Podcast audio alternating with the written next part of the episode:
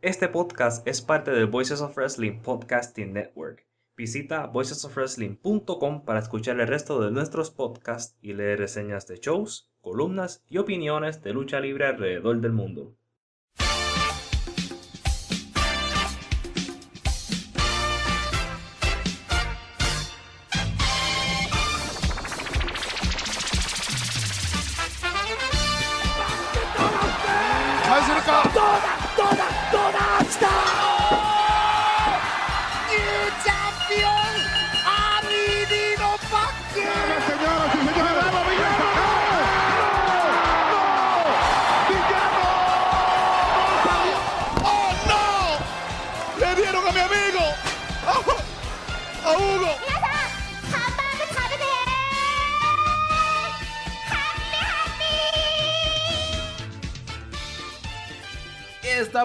Vuelta, amigos y amigas que escuchan el podcast de los Lucha Jovers, en donde vamos a platicar de todo lo que ocurrió en el WrestleMania Weekend, o por lo menos todo lo que pudimos ver, porque hubo cientos de luchas por doquier, eventos por aquí, eventos por allá, una chulada de fin de semana con sus altas, con sus bajas.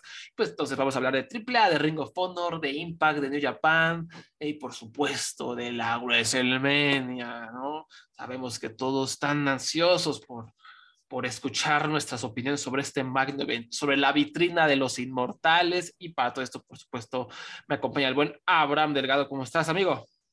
Estoy bien, me siento rejuvenecido después de como 50 horas en, en cuatro días de lucha libre.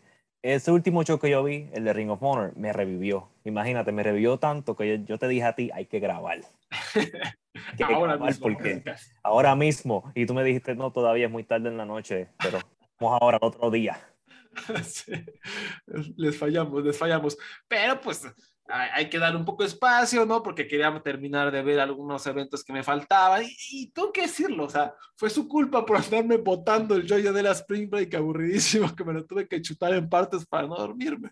Ahorita hablamos del Spring Break, que, que Yo no vi ni un ni un segundo yo vi del Spring. Yo no he visto ni un GIF del Spring Break. Hubo muy, o sea, me sorprendió mucho eso. Yo a lo mejor, no sé, la gente que sigo o qué pasó, pero no vi tanto amor hacia el Spring Break de Joyanela cuando normalmente son GIF por aquí, GIF por allá. Siento que no hubo mucha atención.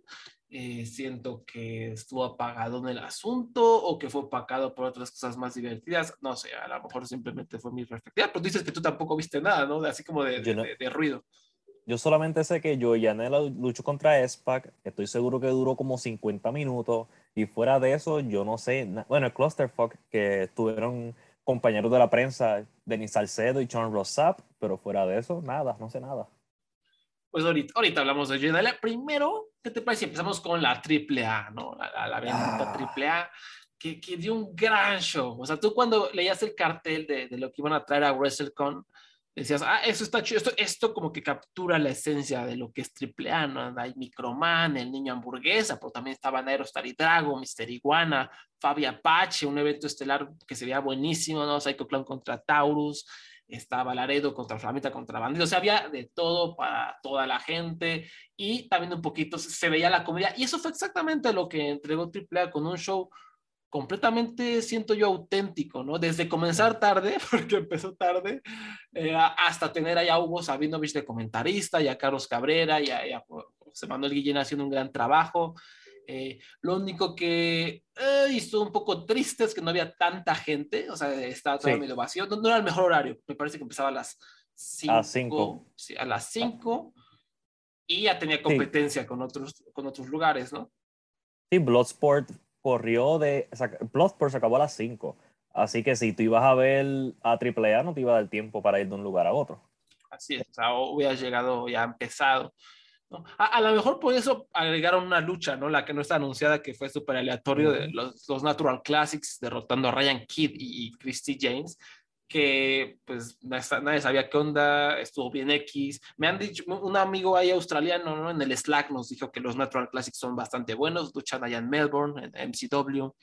Eh, pero pues aquí no, realmente no les dio una gran oportunidad, se sintió muy insertada con Calzador y Ryan Kidd híjole, este, el, atuendo que traía para llorar, es uno de los peores atuendos luchísticos que he visto en toda mi vida. y pues esa, es mi primera impresión de Ryan Kidd. No, no sé qué tan buen luchador sea. Y aparte de eso, chistoso porque minutos antes Hugo Sabinovich acá decir, esto va a ser pura lucha mexicana auténtica, ¿no? Y la primera lucha era gringos, australianos, una brasileña, ¿no? Tremendo. Pero, ya después se, compuso el asunto, ¿no? Tuvimos la lucha de leñadores, ¿no? O sea, leñadores, triple A, Talla, que se veía súper feliz, ¿no? Entonces, tú viste a Talla, está sonriente, estaba en su elemento, una maravilla. Eh, haciendo equipo con Niño Hamburguesa y Microman, derrotaron a Rey Escorpión, La Hiedra y Mini Abismo Negro, una lucha muy, muy divertida, donde hubo un poco de todo, hubo comedia, eh, o sea, Microman la rompió, hasta casi, casi me, lo cancelaron. este... Casi, lo, sí, cancelamos casi a, a Niño Hamburguesa y a Microman. Y, el, el, Rey Escorpión no, o sea, que a veces es la duda, ¿no? ¿Le va a echar ganas hoy o no le va a echar ganas hoy? Y le echo ganas, ¿no? Sí, y, y, me encanta porque esta originalmente la lucha no estaba anunciada como de leñadores. Ellos, por supuesto, vamos, mejor todavía. Y entiendo que eran los de, los, de la primera lucha, los que eran los, leñadores. Sí, sí, exacto. Era, estaban ahí el vato del atuendo horrible, ¿no? Los australianos. Y, y, es pues malo que yo, y es malo que yo me reí mucho cuando pusieron a Microman en el, en el, en el tafacón. Sí, sí, yo creo que es un poco malo, pero se comprende porque es triple A, ¿no? pero, aparte, o sea, lo, que decía que había poquito público, ese público estaba feliz de la vida, gritando y apoyando, y, se le entregaron a Microman, porque eh, fue obviamente e, el, el, rey de esta lucha y obtuvo la victoria para su equipo. Sí, este, él, ese hombre tiene un carisma, tú lo ves, y si tú, si tú no lo apoyas, tú no tienes corazón. Tú no tienes, tú no tienes emoción en tu sangre. Sí, eh, sí, definitivamente. Y fue una lucha súper divertida de principio a fin. Con los leñadores hasta le añadieron ese, ese toque extra.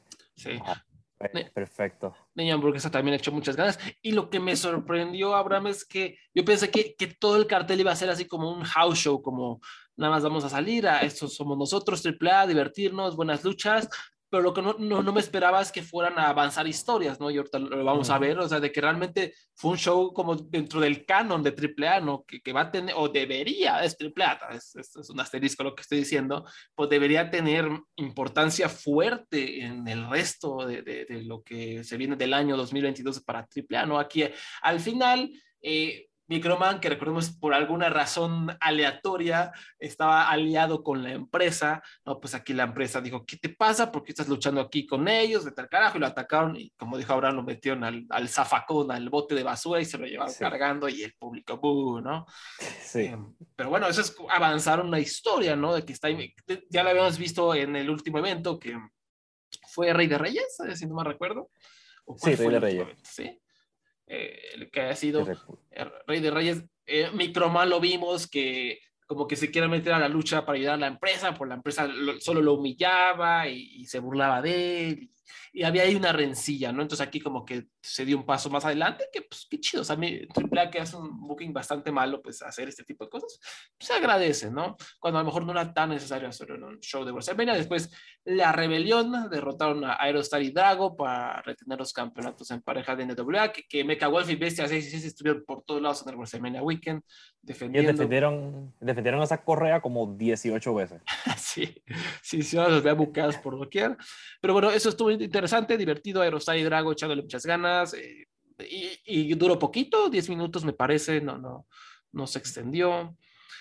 No, y se sintió que se acabó y, se, y empezó y se acabó perfecto, que tampoco, es que ninguna lucha de este show se extendió, no, no, no se sintió fuerte ninguna. Sí. Después, Octagon Junior, Aramis y Mister Iguana derrotaron a Ares, Abismo Negro Junior y Fabi Apache, que por ahí, como comenté en algún previo que, que grabé para Voices of Wrestling, estaba como medio aleatorio Fabi aquí, como haciendo equipo con los Vipers, como que nada más dijeron, ah, pues para que luche Fabi, ¿no?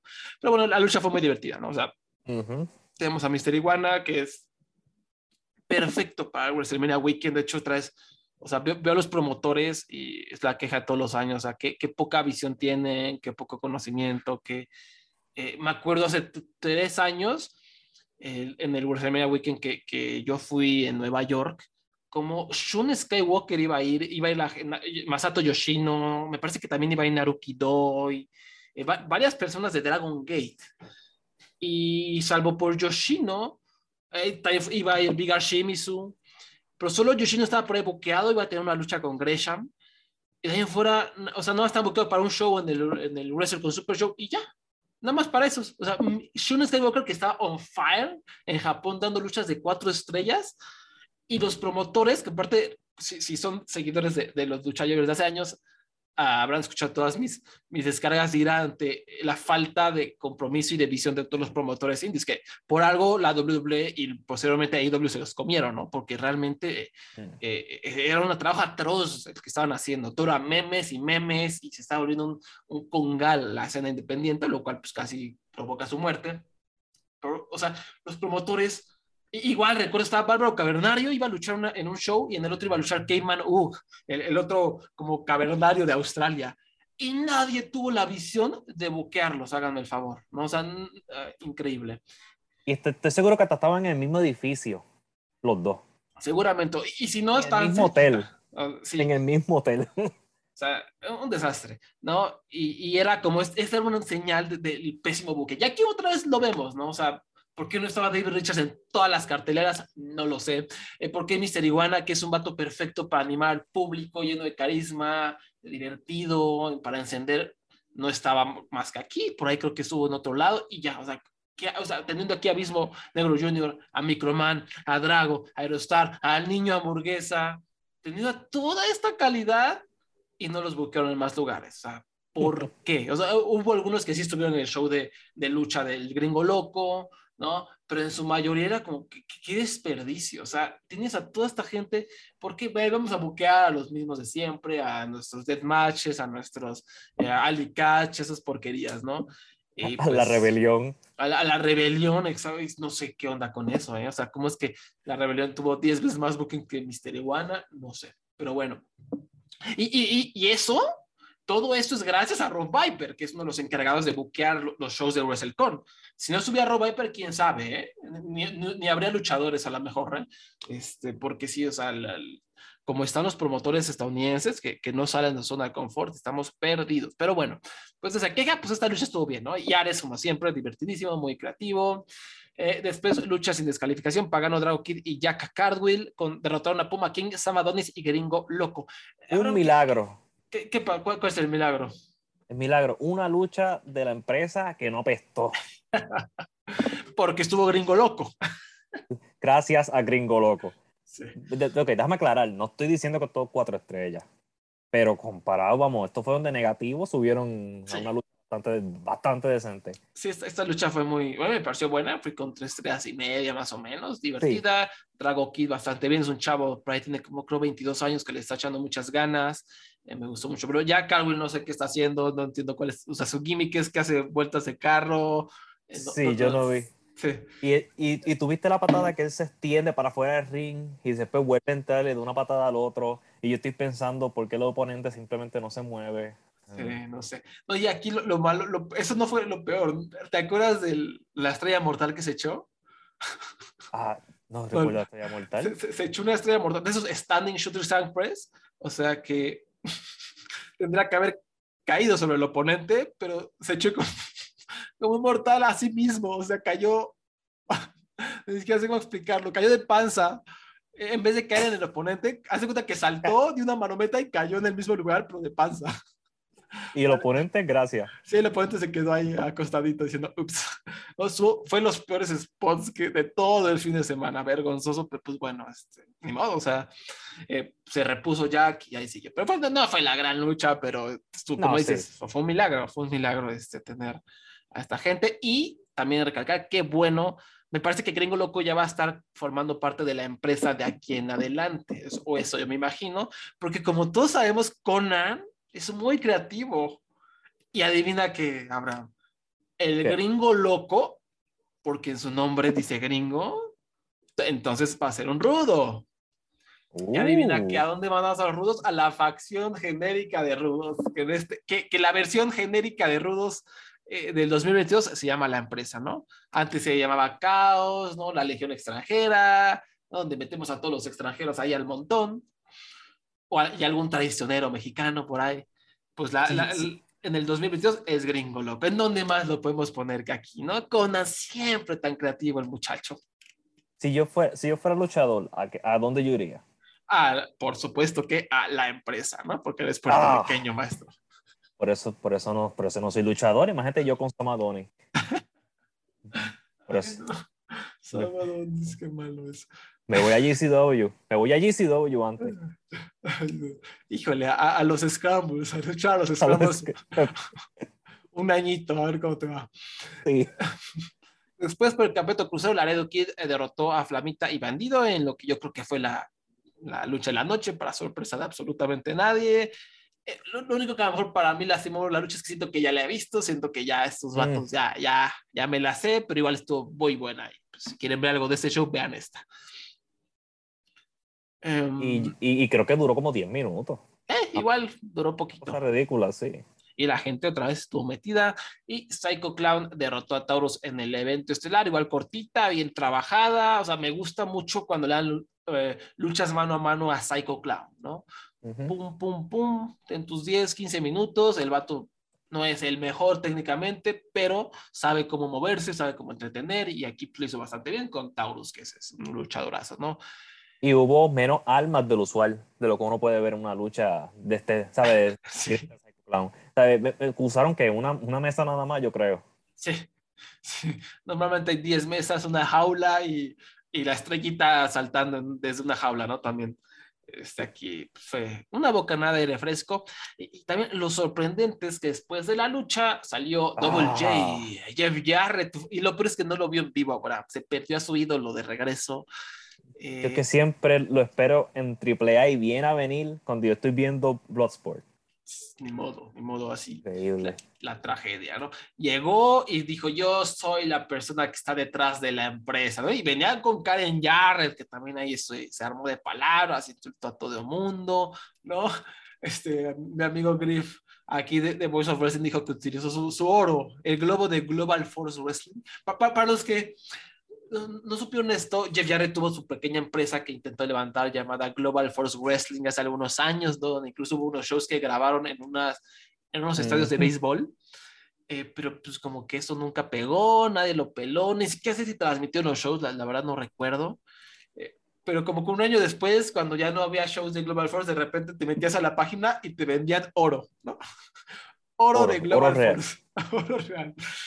Eh, no, no, no sé cómo lo hace. Jeff Jarrett, pero siempre encuentra estas como tácticas ñeras, estas tácticas sucias de obtener dinero, ¿no? Él siempre, él siempre gana. Sí. Sí. Yo quisiera una carrera como la de Jeff Jarrett. Si yo fuera luchador, yo me contento con ser Jeff Jarrett. No importa, ¿sabes? él siempre gana. Él, se- él está en todo. Tú no sabes, él está en todo. ¿En qué empresa él no ha estado? A mis respetos. ¿Sabes? Yo, yo, yo creo que va a estar en No al mes que viene. Sí. Con Ya una, que- ya- una invasión extranjera no. Sí. Sí, con la empresa misma. Dale, Samadoni se puede quedar en Noah también allí con, con los viejos. Pero sí, este, Al fin y al cabo se mueve igual que, que Muto. sí. Igual de rápido el muchacho. Eh, por eso. Así que estamos, re- re- resolvemos todos nuestros problemas de una. Eh, no sé qué más. O sea, a ver, es- esto estuvo muy bien el ángulo, muy bien ejecutado. O sea, Sí. la gente está enojada. Jeff Jarrett sabe hacerlo perfectamente. Karen es insoportable, todos muy bien. Incluso Jeff le quitó el, el bastón a, a un fan que es, tengo tienes como famoso, es como un súper fanático, Vlad, ¿no? Y con esa vara le, le pegó a Psycho Clown, lo desenmascararon, ¿no? Y, y sí, unos rudazos, ¿no? Y desde un punto de vista cotorro, o sea, dices, esto está bien, o sea, Jeff Jarrett otra vez el AAA va a ser de las suyas, va a ser insoportable, ¿no? Y, y va, va a ser lo mismo de siempre y el público mexicano se la va a tragar todita porque siempre, o sea, nada más tan básico, ya lo he dicho mil veces, ¿no? El extranjero es malvado y el Jarrett es el rey de los extranjeros malvados y el público mexicano, bu, bu, ¿no? Y si necesitamos que salga Conan a la mitad del show a decir que todos los asistentes del evento son unos willos y golfas y, y, y, y hediondos, ¿no? Ya los odiamos a los extranjeros, ¿no? Uh, ay, ay, Uh. perdón, me, me metí en el público, perdón. Pero, o sea, ya vamos a ser realistas a qué porquería de historia. La misma historia de siempre. Conan de verdad tiene una neurona que utiliza para reciclar, reciclar, reciclar, reciclar. O sea, de que nos vamos a pasar bien, va, o sea, estoy de acuerdo, va a ser divertido, nos vamos a burlar, Jeff Jarrett va a luchar, va a hacer luchas malísimas, este, Karen Jarrett se va a meter y el público se va a enojar, y Sam Madden se va a echar un salto mortal a la camilla y no le va a tirar, y, y ya va, a estar divertido, pero o sea, ya poniéndonos serios, es como que, que, que o sea, otra vez Jeff Jarrett, esto ha pasado como cinco veces en los últimos 15 años, ya, o sea, ya invéntense otra cosa, viendo tantos buenos luchadores en la empresa, agárrate, no sé, Aramis, y que se haga rudo y lo impulsas como un rudo que hace trampa, no sé cómo, que, que gana con golpes bajos, que él sea el rudo nuevo de la empresa, que es un desgraciado, que sea el líder de la empresa, a lo mejor si, no sabe hablar, que no hable, ¿no? Que sea la presencia acá, no sé, invéntate algo, ahí. está ahí Octagon Junior, está, no, no sé, Rey Escorpión. Rey Escorpión es un rudo, que, que sea el jefe, no sé. Ah, no, Jeff Jarrett. Otra vez, maldita sea. Oh, hijo del villano, pues, tercero. Eh, exacto, el villano. Está en su, nombre, está en su nombre. Lo pones a luchar como que es el rey de la empresa y, es bueno, es carismático, sabe en el micrófono, es un luchadorazo. Que sea el rudo, impúlsalo, carajo. Nada, trae a Jeff Jarrett. Porque también recuerdo, este, esto que está pasando no, es que sea, ay, pues, nada más es esta vez y ya, ¿no? Vamos a perdonar. No, no, no. Conan, las últimas veces, claro que está más interesado como en buquear a extranjeros, en apelar a gringos, eh, en, apelar a otra cosa que no corresponde. Está más interesado en buquear a FTR que en crear, a, que encumbrar verdaderamente al hijo del vikingo como una futura leyenda, ¿no? Porque él tiene todas las herramientas para hacerlo, ¿no? Pero lo tenemos ahí medio pedorrón, en luchas que no corresponden, apenas ahorita ya está empezando a, ya como campeón está empezando a ganar y se nota como su importancia, ¿no? Pero fuera de eso, perdía, perdía, perdía, luchas de tríos, luchas de tríos, luchas de tríos, ¿no? O sea, es un booking atroz, flojo y, tonto, pero funciona porque AAA es un merequetengue, es un circo, y si tú como fanático que te vale gorro una empresa, eh, en que, o sea, AAA como empresa, puedes llegar con paracaídas y es, ah, no sé qué está pasando, pero hay un payaso, hay un toro, hay un este, Jeff Jarrett de, eh, desnudo o algo así, y nos divertimos todos, ¿no? Pero ya es talento. Sí, El, talento está bueno que puede sobre, y sobrellevar el booking hasta cierto nivel. Sí. Porque ya. Yo le tengo pena a un Cops fan que lo ve semanalmente. sí. Sí, o sea, ya que es lo que podrían hacer y la potencia que se, en la que se podrían convertir, pero pues no, mientras con ese booking no se puede, pero bueno, me, fue una gran sorpresa, ¿no? Saber que se, se, se, interesaron en, en crear historias, ¿no? Bueno, en avanzar historias, en trazar una revelación impactante, o sea, para que realmente sientas eso de que no te puedes perder un show de AAA. O sea, ese show no fue en México, fue en Estados Unidos, pero no te lo puedes perder, va a pasar algo, ¿no? Y eso, es importante para, para cualquier empresa de lucha libre, que, todos sus shows se sientan importantes. Eh, ¿Algo más que quieres decir sobre AAA antes de pasar a, Bloodsport? No, un show de verdad que eh, este, lo único que le hacía falta para ser realmente genuino era el árbitro lento. Sí, el tirante. Tú, el tirante, tú ponías el tirante y esto era un show 100% AAA de México, en, en Texas. y de verdad que el que fue, que estuvo en el público, se llevó un tremendo show. Exacto. Y otra vez el público estaba muy metido, o sea, eh, y, conocían todo. Sí. Y conocían todo. Esa era otra cosa también. ¿Sabes? Hasta tienen sus chance este, a, a cada, ¿verdad? Los que apoyaban. Sí, de acuerdo. Y, antes, antes de que se me olvide, quería resaltar que eh, Martínez Entertainment también tuvo su, su show de eh, WrestleMania Weekend, que igual es una empresa ya con, con, tradición de lucha mexicana allá en Estados Unidos, que hacen las cosas bastante bien. Eh, porque aparte pues saben muy bien a su público, ¿no? Y buquean luchadores mexicanos y ahí va también, pues, estábamos en Texas, donde normalmente está ubicada en Fort Worth, Texas, ¿no? Esta, esta es como la base central de Martínez Entertainment y pues ahí va mucha gente mexicana, ¿no? Mucho latino, mucho inmigrante o, de descendencia latina, lo que sea. Pero a lo que voy es que su show fue de los más llenos de WrestleMania Weekend. O sea, nadie habló de él, nadie lo vio porque pues, ni siquiera lo han transmitido. Parece que más lucha lo grabó y lo va a subir en algún punto. Pero, o sea, ves las fotos, llenísimo, ¿no? Como se esperaba. Yo, yo soy, en el curso del previo que, que grabé con Rich, le dije, ¿no? Martínez va a ser una experiencia mexicana 100%. O sea, si tú vas ahí, va a ser eh, el hijo del santo y el Shocker, y iba a estar creo que el hijo del Fishman, eh, estuvo Psycho Clown, o sea, iba, iba realmente a ser un show que, en el que tú vas y te sientes que estás en México, ¿no? Por eso decía, si, si tú eres un gringo, ¿no? Si tú eres un extranjero de cualquier parte del mundo que, que llega al WrestleMania Weekend, Martínez Entertainment o AAA eran los shows a los que tenías que ir, porque realmente ahí vas a volver una experiencia distinta a la de cualquier otro show. Ahí ibas a sentir la experiencia de la lucha mexicana, ¿no? Y así como AAA capturó su esencia, también que es claro que Martínez Entertainment eh, lo hizo, ¿no? Y no sé qué pasó, no sé bien qué, qué, show, qué, cuál fue los eventos estelares o cómo, pero me, me, informa que estuvo bastante entretenido y me dio mucho gusto ver que estuviera lleno, a pesar de que al mismo tiempo tengo entendido que Super Card of Honor y me parece que eso se empalmaba con, con, Impact.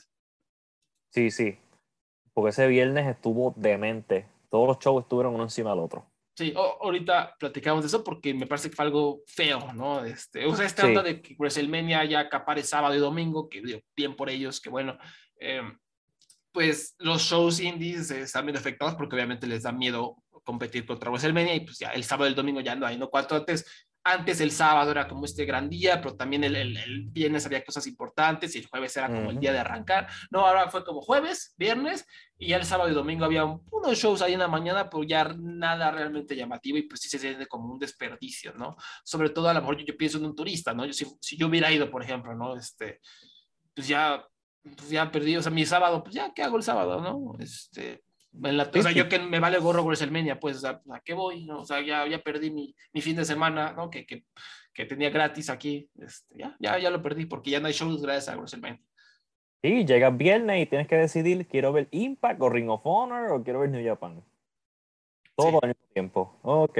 Ah, y ninguno está cerca. O que solamente dos están en un lugar y el otro está lejos. Ok. Está difícil. Sí, sí. Eso fue, fue algo malito, ¿no? Pero pues, ni modo, ¿no? A ver, Bloodsport, platícanos qué pasó en Bloodsport, donde ustedes, eh, los eh, escuchas de Lucha Jovers, votaron porque Abraham viera Bloodsport.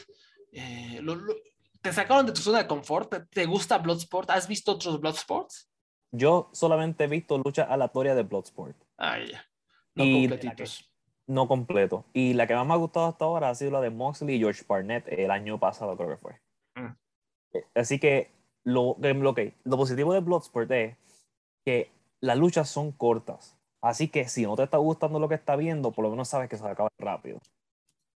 Eso es algo, especialmente en una lucha como la de la de este hombre, Thatcher y Kratos. Ajá. Thatcher estaba, Thatcher es como que yo creo que el luchador más aburrido, de los más aburridos que hay, y Kratos estaba tratando de echarle ganas. Tú, por lo menos se va a acabar rápido. Y Chafir contra Sang, Marina Chafir contra Seda Sang, esa lucha fue, duró como seis minutos y yo la sentí eterna posiblemente.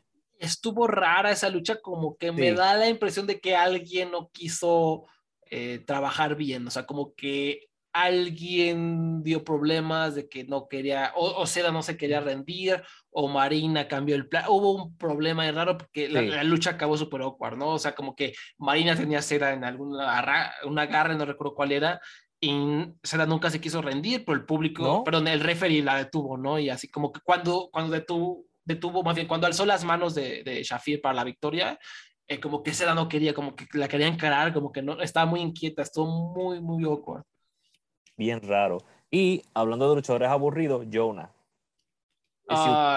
Si, ustedes, tienen su, ustedes no pueden dormir una noche, vean Josh Barnett contra Jonah. Este, eh, yo te juro que ellos estuvieron como 10 minutos acostados en el piso.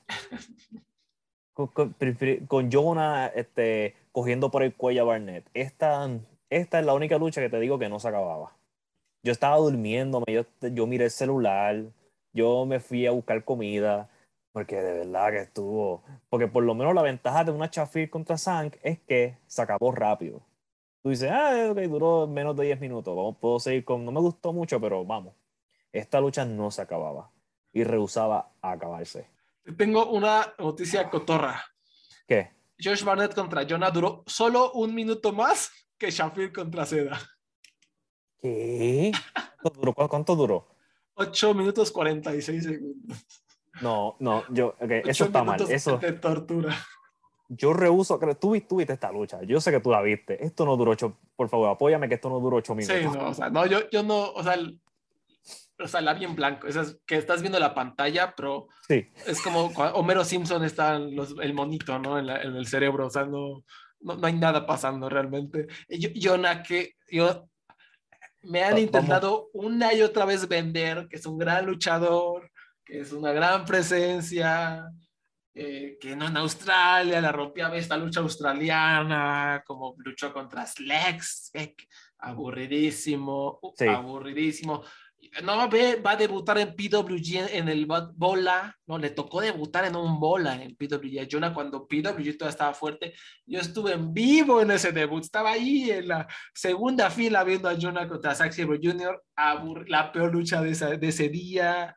Eh, luego, Uf. después, en el, el ten, ten man tag tradicional con todos los perdedores de- del tercer día, no hizo nada, aburridísimo. Yo en WWE nunca lo vi, entonces no puedo opinar.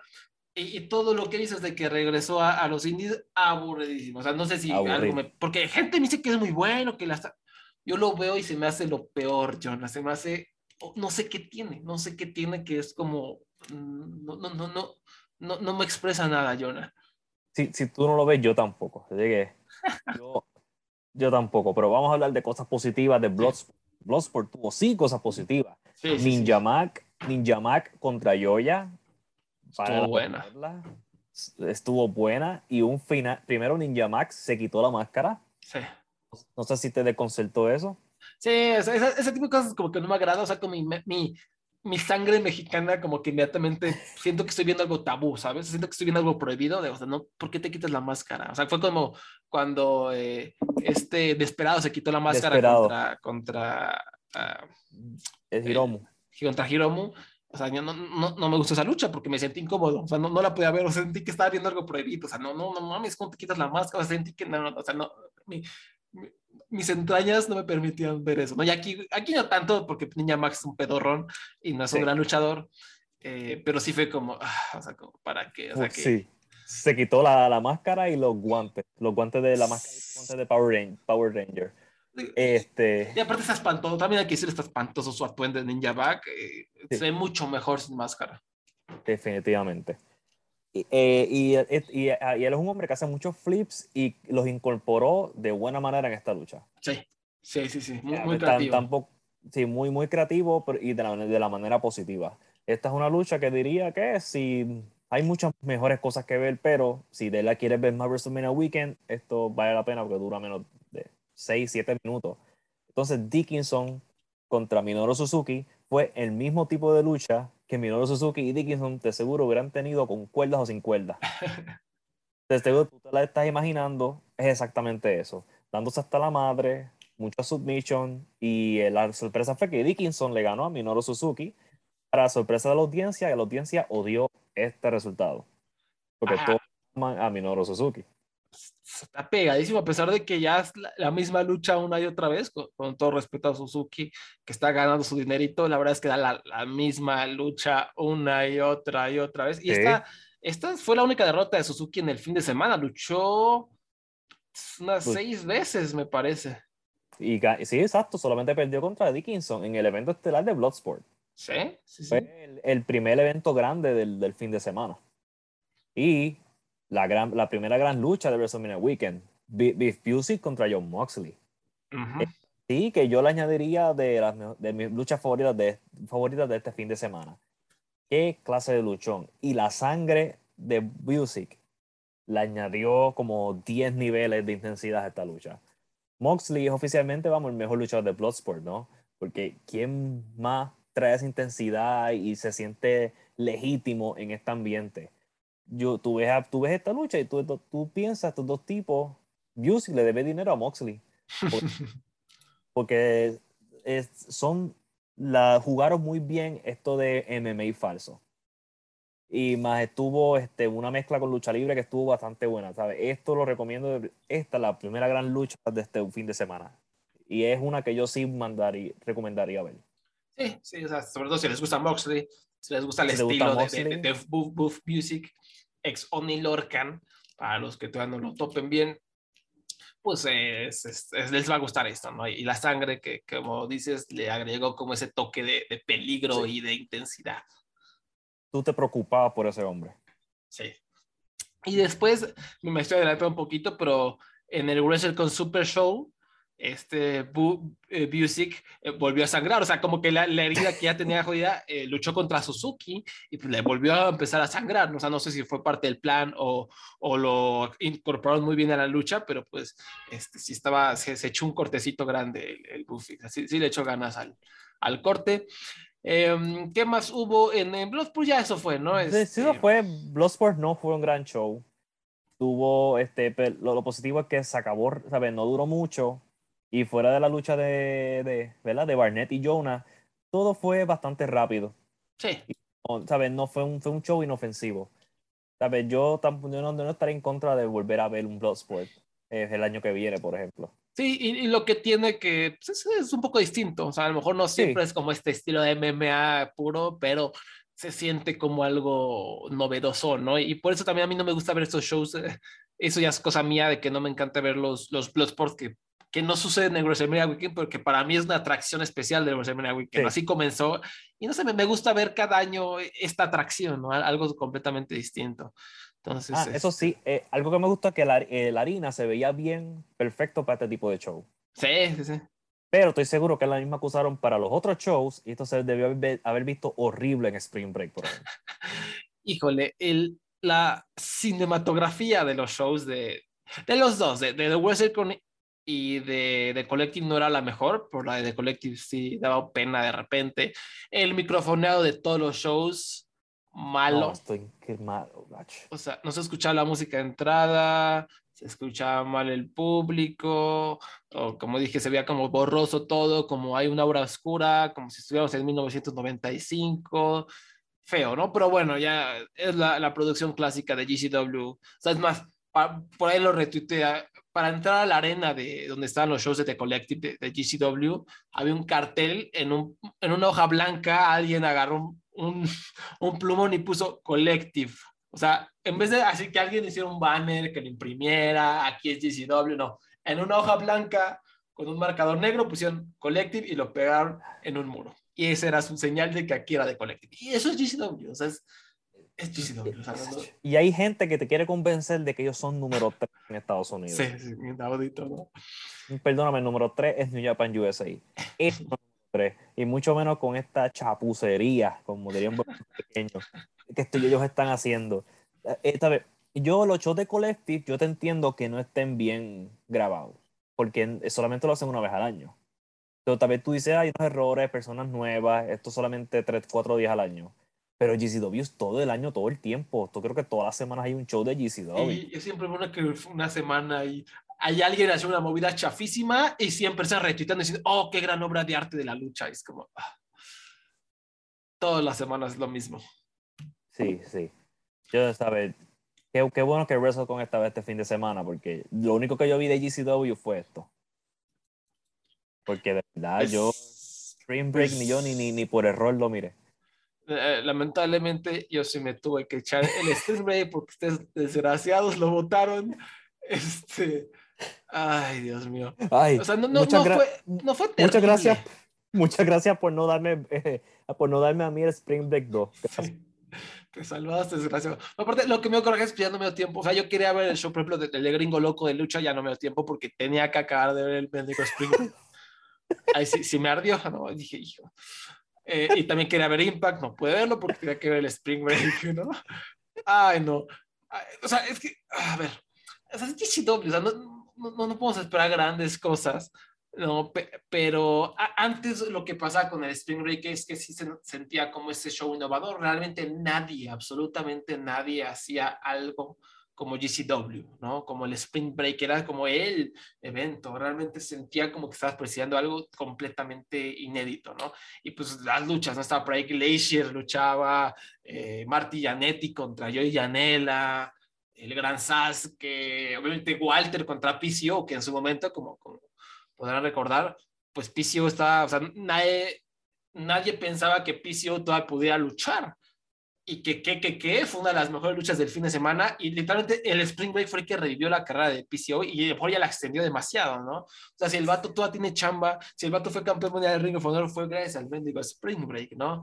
Y buquean todas estas cosas muy divertidas y muy creativas y aquí todavía sí hay cierta creatividad, pero ya se perdió un poco esa magia, ya no se siente como esa, eh, no sé, la, la innovación y, y más que nada se siente la mano de, de Brett Lauderdale, que es el booker que Sí. hace las cosas a, a medias, ¿no? O sea, que es un show.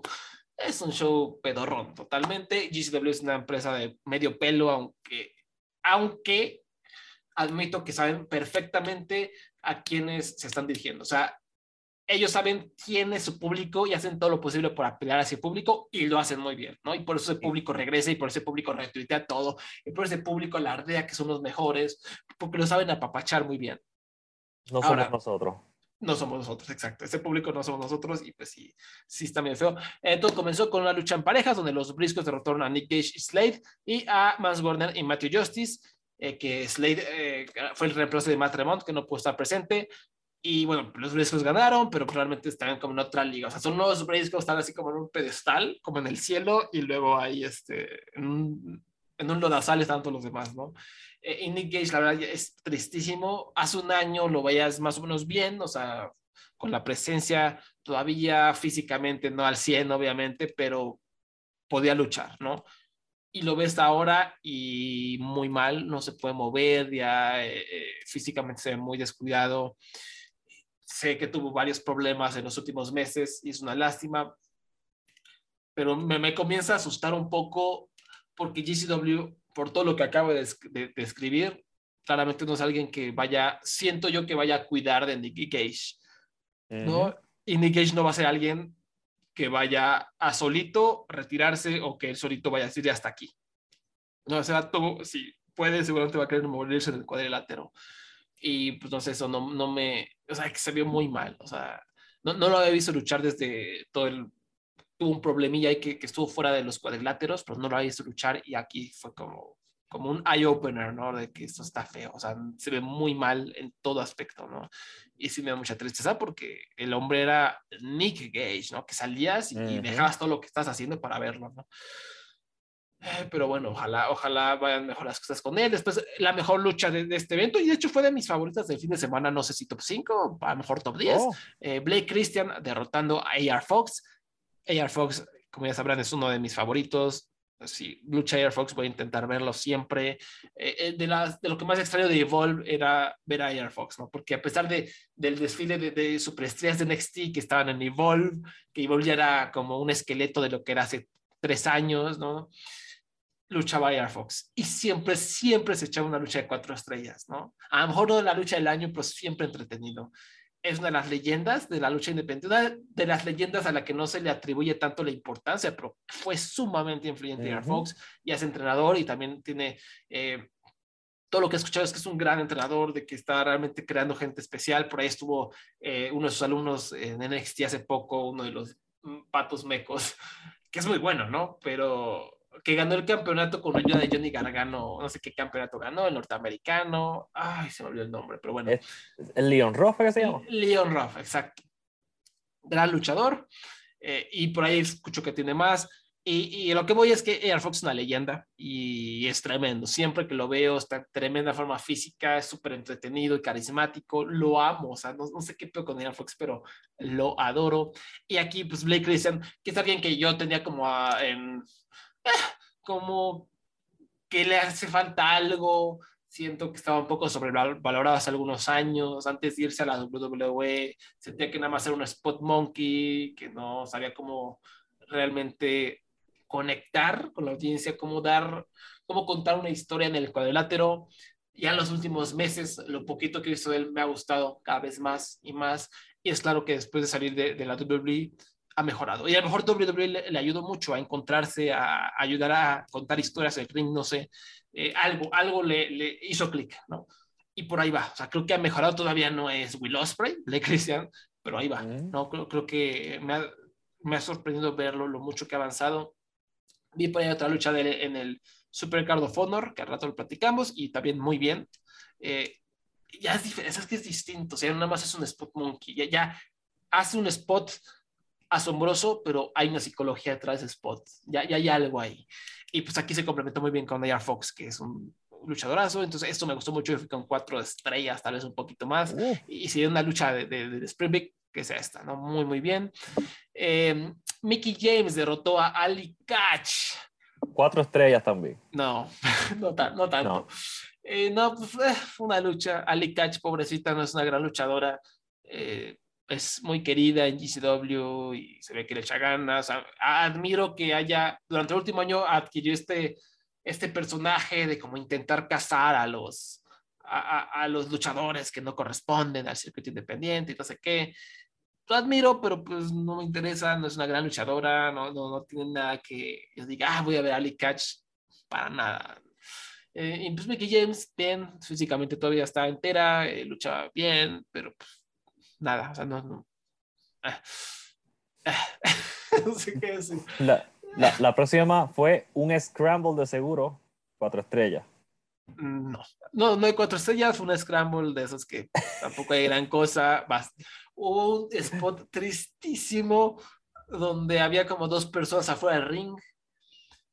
Eh, alguien deteniendo las cuerdas, me parece que era el gringo loco, y dos luchadores que se echaron unos topes suicidas hacia esas dos personas que estaban fuera del ring. Y pues una de esas dos personas es Jimmy Lloyd. Ah, Uh, no, pues, esos topes suicidas que, que ah, terribles, ¿no? terribles, eh, se, se enredado en las cuerdas. Dijiste ese nombre y apellido, ese fue. eh, Sí, o sea, Jimmy Lloyd nunca ha sido un buen luchador. eh, Sí. Jordan Oliver no es un buen luchador. Jack Carville no sé qué onda. ha- Hace ruedas de carro. Ninja Mac no es un buen luchador. Es atlético, pero no es un gran luchador. Alec Price es de los nuevos talentos, por lo que escuché y nunca lo había visto. Mm, No, no hizo gran. No me dejó una gran impresión. Y Gringo Loco, pues es una gran base y aquí lo hizo bien. O sea, era el vato que era el pegamento que unía todo. Y el que ganó fue Nick Wayne, ¿no? Que se el que está de moda en AEW, creo que le ofrecieron su contrato, ¿no? A Nick Wayne, es, es un morrito muy atlético, que me lo están inflando demasiado, pero tiene obviamente las habilidades para mejorar, ¿no? Y hay algo, aquí no hizo mucho, pero no la vean. En pocas palabras, no la vean. Después, Joey Janela derrotó a X-Pac, una lucha eterna, duró 20 minutos, te juro que duró 40, aburridísima, malísima. Aquí hay como una historia que no se las voy a contar porque no me la sé exactamente, pero pues básicamente como que X-Pac y Janela andaban como de compas. Eh, después Janela dijo, no, X-Pac, creo, tengo entendido, no estoy muy seguro, en el Twitter, ojalá me puedan corregir, de que me parece que Janela como que traicionó a X-Pac o lo atacó porque decía tú ya no tienes lo suficiente para seguir luchando. Y pues de ahí surgió esta lucha. Ah, No estoy seguro lo que acabo de decir, fue algo que recuerdo haber leído. Pero me da igual, la lucha fue mala. Y también, pobrecito X-Pac, estaba lastimado. Al día siguiente subió Oh. una foto en donde se veía fatal su bíceps. Creo que va a necesitar cirugía. Dice que ha estado luchando lesionado en los últimos meses, que pues, luchó lesionado. Y se veía, se veía lastimado. Se veía que no estaba en su mejor forma física el pobre X-Pac. Eh, se veía que cada paso le costaba.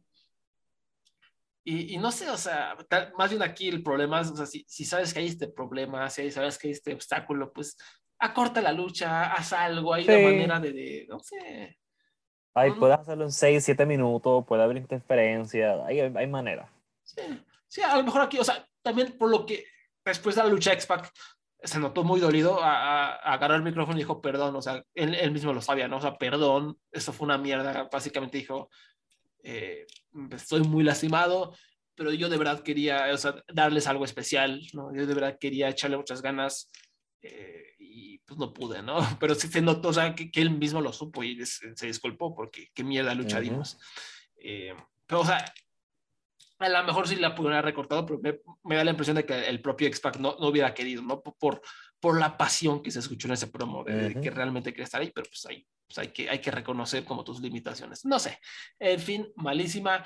Después, tal vez hasta peor, ah, no sé, a mí no me gustó nada. John Moxley derrotó a AJ Gray para tener el campeonato mundial de GCW. No pasó, no, se me hizo aburridísima, más no poder. Esa fue la más larga de la noche, 22 minutos. Horrible, horrible. eh, no peor que yo y Anela contra X-Pac, pero sí la sentí más larga todavía.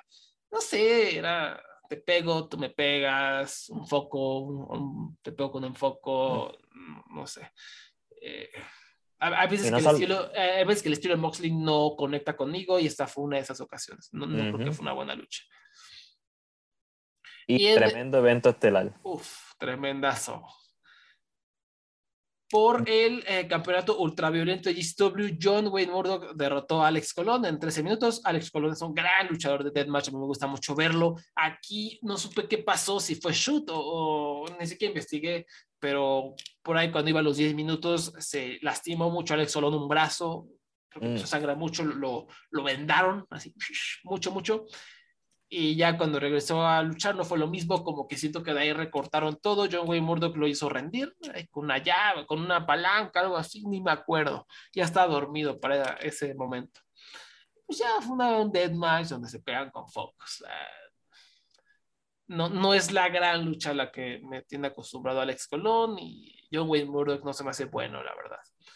Entonces, es un evento así, o sea, de este tono con el que estoy hablando, ese fue con el que evito el evento, como, ah, luchas que no estaban bien construidas, que realmente no llaman la atención. O sea, porque a pesar de que X-Pac es una leyenda y todo, ¿por qué me voy a emocionar de ver a un vato de 50 años contra Joey Janela, que de por sí no es el mejor luchador, ¿no?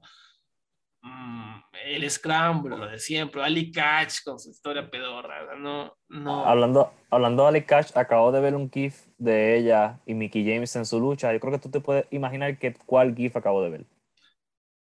Ay, Dios mío. El de las manos entre, entre las piernas. Ah, sí, sí, se agarraron las vaginas. En un esposo agarraron las vaginas y ah, sí. sí. este, muy me, me reí mucho, como pueden escuchar. Sí, sí, sí.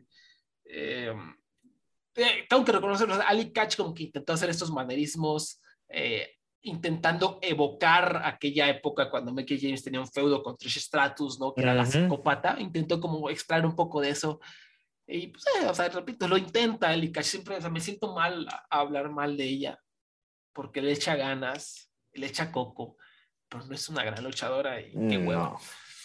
En fin, después de, o sea, ah, después de eso tuvimos el, el, el, Wrestle con Super Show, bueno, creo que al mismo tiempo, ¿no? El Spring Break y el, el, Wrestle con Super ¿Alcanzaste a ver alguna lucha del Super Show tú? Yo vi la de Bandido contra Mike Bailey, que eso estuvo excelente. qué, mejor lucha, ¿no? O sea, sí. ¿fue, ¿fue, la lucha del fin de semana, tú dirías? Pues yo diría que sí. Mientras tú sufrías Spring Break, yo vi esa lucha y yo estaba feliz de No, es, es que tanto que decirlo, o sea, no vi el Spring Break en vivo, vi esto, porque yo sí, el Wrestle con Super Show es mi tradición, yo no me lo pierdo nunca. O sea, me encanta, yo he ido a un par de ellos. Eh, a lo mejor no hay la lucha del año, pero siempre es bien buqueado, booking sólido, luchadores y luchadoras atractivas que, que saben, eh, que tienen calidad, con alguna que otra sorpresa cotorra para animar al público, siempre es un poquito eh, este pattern ¿no? de, booking. Y eh, esa noche no es el mejor wrestling Super Show que he visto, pero estuvo bien, estuvo entretenido y como dices, la primera de la noche fue Bandido contra Mike Bailey, tremenda. Sí, Mike Bailey, ahorita vamos a mencionar este, quién es la pero spoilers puede ser que esté en esta lucha. el fin de semana. Sí, quién fue el MVP, ya verán quién, ¿no? Eh, no, tremendo. A mí, a mí lo único que me saltó un poquito es que los últimos minutos siento que hubo demasiados kickouts, así de se echaron mm. unas maniobras puercas y kickouts. Maniobra puerca, kickout, ¿no? Y si dije, ya estamos en NXT de, Triple H, ¿o qué?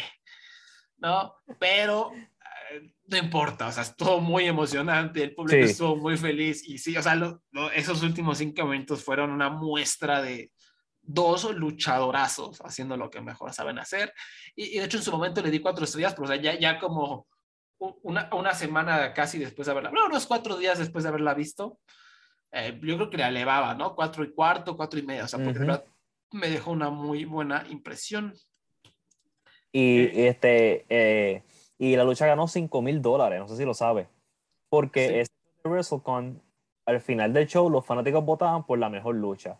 Y la que más votos tuvo se llevaba 5 mil dólares. Pues Bandido y, y Mike Bailey pues se llevaron 2.500 dólares extra cada uno qué buen dinerito, la verdad. Muy buena idea la de, con esto nadie lo hace realmente. La UFC lo hace normalmente, hay con un bonus de la mejor lucha de la noche, o creo que el mejor knockout, ¿no? No sé si lo siguen haciendo, cuando yo veía UFC eso es lo que ocurría. eso es algo que no implementa eh, la lucha libre. No sé, a lo mejor podría ser una buena idea de vez en cuando. Y con estuvo como promocionando esa idea mucho, mucho. Y pues que bueno, creo que se excedieron porque durante la velada salieron dos o tres veces al anunciador a decir, y les recordamos que la mejor lucha se va a ganar 5 mil dólares y ustedes van a votar, no sé qué, y como que interrumpían el flujo para hacer sus anuncios pedorros. Eh, también son medio chaca que salió Bret Hart y, hey, vamos a presentar al embajador del Super Show Bret Hart, ¿no? Y ya, y salió y solo quiero decirles que espero que se la pasen bien. Y se fue. Y ya no volvió a salir. y, y, cobró más de cuatro dígitos. Seguramente, ¿no? Sí, un dinero bien ganado, dinero fácil. Y además, como que una hora después, tan, tan, tan, tan, tan, tan, tan, tan, tan, tan, tan, yo siento de Liger en el atuendo y todo salió, ¿no? Y el público se le entregó, se metió al cuadrilátero y, y dijo, gritó algo al público, no me acuerdo qué, creo que recuerden que pueden votar por los 5 mil dólares, algo así creo que dijo, y bueno, adiós, y se fue, ¿no? O sea, qué padre, ¿no? Estás ahí en vivo y escuchas a Washington Liger, es una bonita sorpresa, ¿no? Pero así es como, ah, sé que desperdicio de mi tiempo. En fin, también hubo una lucha buena entre Mia Jim derrotando a Atena. ¿Has visto alguna de estas dos post WWE? Esta es la primera vez que yo las veo post WWE. Ella, yo sé que Atena ha estado luchando mucho en la en Warrior Wrestling y ha estado viajando de lado a lado. Mia Jim no sé. Mia Jim no estoy, no estoy seguro si es la primera o es de las primeras. Sí, yo siento que casi no, no ha estado pero pues esta también tenía interés de ver a ver cómo andábamos. Yo soy muy fan de Mia Jim y fue una lucha sólida. Los dos profesionales salieron a, a, rifarse. No, no me voy a acordar de ella mañana. Es más, ya no me acuerdo mucho de cómo acabó. Creo que hubo una trampa de Mia Jim para que distrajo al refri, algo, algo ocurrió. Em, pero bueno, sólidas, ¿no? Sólidas. Eh, siempre que veo este tipo de luchas, como que recuerdo a AEW, o sea, les convendría contratar a alguna de ellas. Algunas lo hablamos cuando las despidieron. Atena, yo sí no, no creo que sume mucho. Eh, Mia Jim, yo creo que sí, creo que es una gran luchadora con, buena actitud, con buena presencia. Eh, porque algo, algo tiene que pasar con esa división de, de AEW. Ya está Tony Storm, bueno, esa será una plática para otra ocasión, pero pues Tony tendría que ser la, la as de esa división pronto, ¿no? Bueno, está, está por ahí está de Rosa, pero bueno. Eh, después Tomohiro Ishii derrotó a Timothy Thatcher, ¿no? Hace rato tú ya aludiste a, a Don Thatcher que... Este, bueno, antes de esto... Esto, esto tuvo leyenda, esta lucha llegó a nivel leyenda en el fin de semana. Sí, es increíble, es increíble. Ocurrió un milagro el WrestleMania Weekend. Un milagro, otro milagro. O sea, ¿cómo tú puedes tener una lucha mala con Tomohiro Ishii? Solo Evil ah. tiene luchas malas con Tomohiro Ishii. Timothy Thatcher. ¿Quién más que Don Thatcher? Uno de los ah, luchadores más atroces cuando se lo propone. Timothy Thatcher solamente lo he visto bueno una vez y fue en NXT. Fuera es lo mismo. Yo sé. este va es una lástima que se salió de NXT porque era muy bueno, era muy entretenido, esa lucha de jaula de, Lions Den, no sé cómo. Con, sí, con Matt Riddle, Lions Den, sí. Buenísima, buenísima. Eh, y también por ahí tuvo alguna otra, creo que con Champa. Una con Champa. Y, y ah, tú una lucha aburrida con Ichi, yo tú puedes tener una lucha buena con Ichi. Híjole, no puedo creerlo, pero es que sí está che, o sea, para los que a lo mejor no lo topen, fuera de WWE y fuera de Europa, porque en Europa también es muy querido y lo puedo ver y tiene su fanaticada, a lo mejor se apega más al estilo alemán, ¿no? Es muy querido en WXW sobre todo, ¿no? En este estilo alemán, a ras de lona. Pero sobre todo a ti, a ti, Abraham, te tocó vivir el reinado de terror de Thatcher y Wolf. Yo no, no lo viví en vivo. Escuché las leyendas. Sí. Escuché. Es que, es que es de esos eh, te mataba al público. Eso es lo que decían. Y se notaba en video, mataba el público. Un público emocionado y después estaban todos en el celular. A ver qué pasa ahora. Es un evento estelar. O sea, tenías a Johnny Gargano, a Drew Galloway, a, a, a Kit Lee, a Madrid, a Zack Sabre Jr., a ACH, dando unos luchones. Evento estelar. Timothy Thatcher era el campeón de Evolve, ¿no? Y lo tuvo casi un año más, fue así terrible. Y unas luchas para morirse, o sea, horribles. Y mucha gente, y mucha gente lo defiende.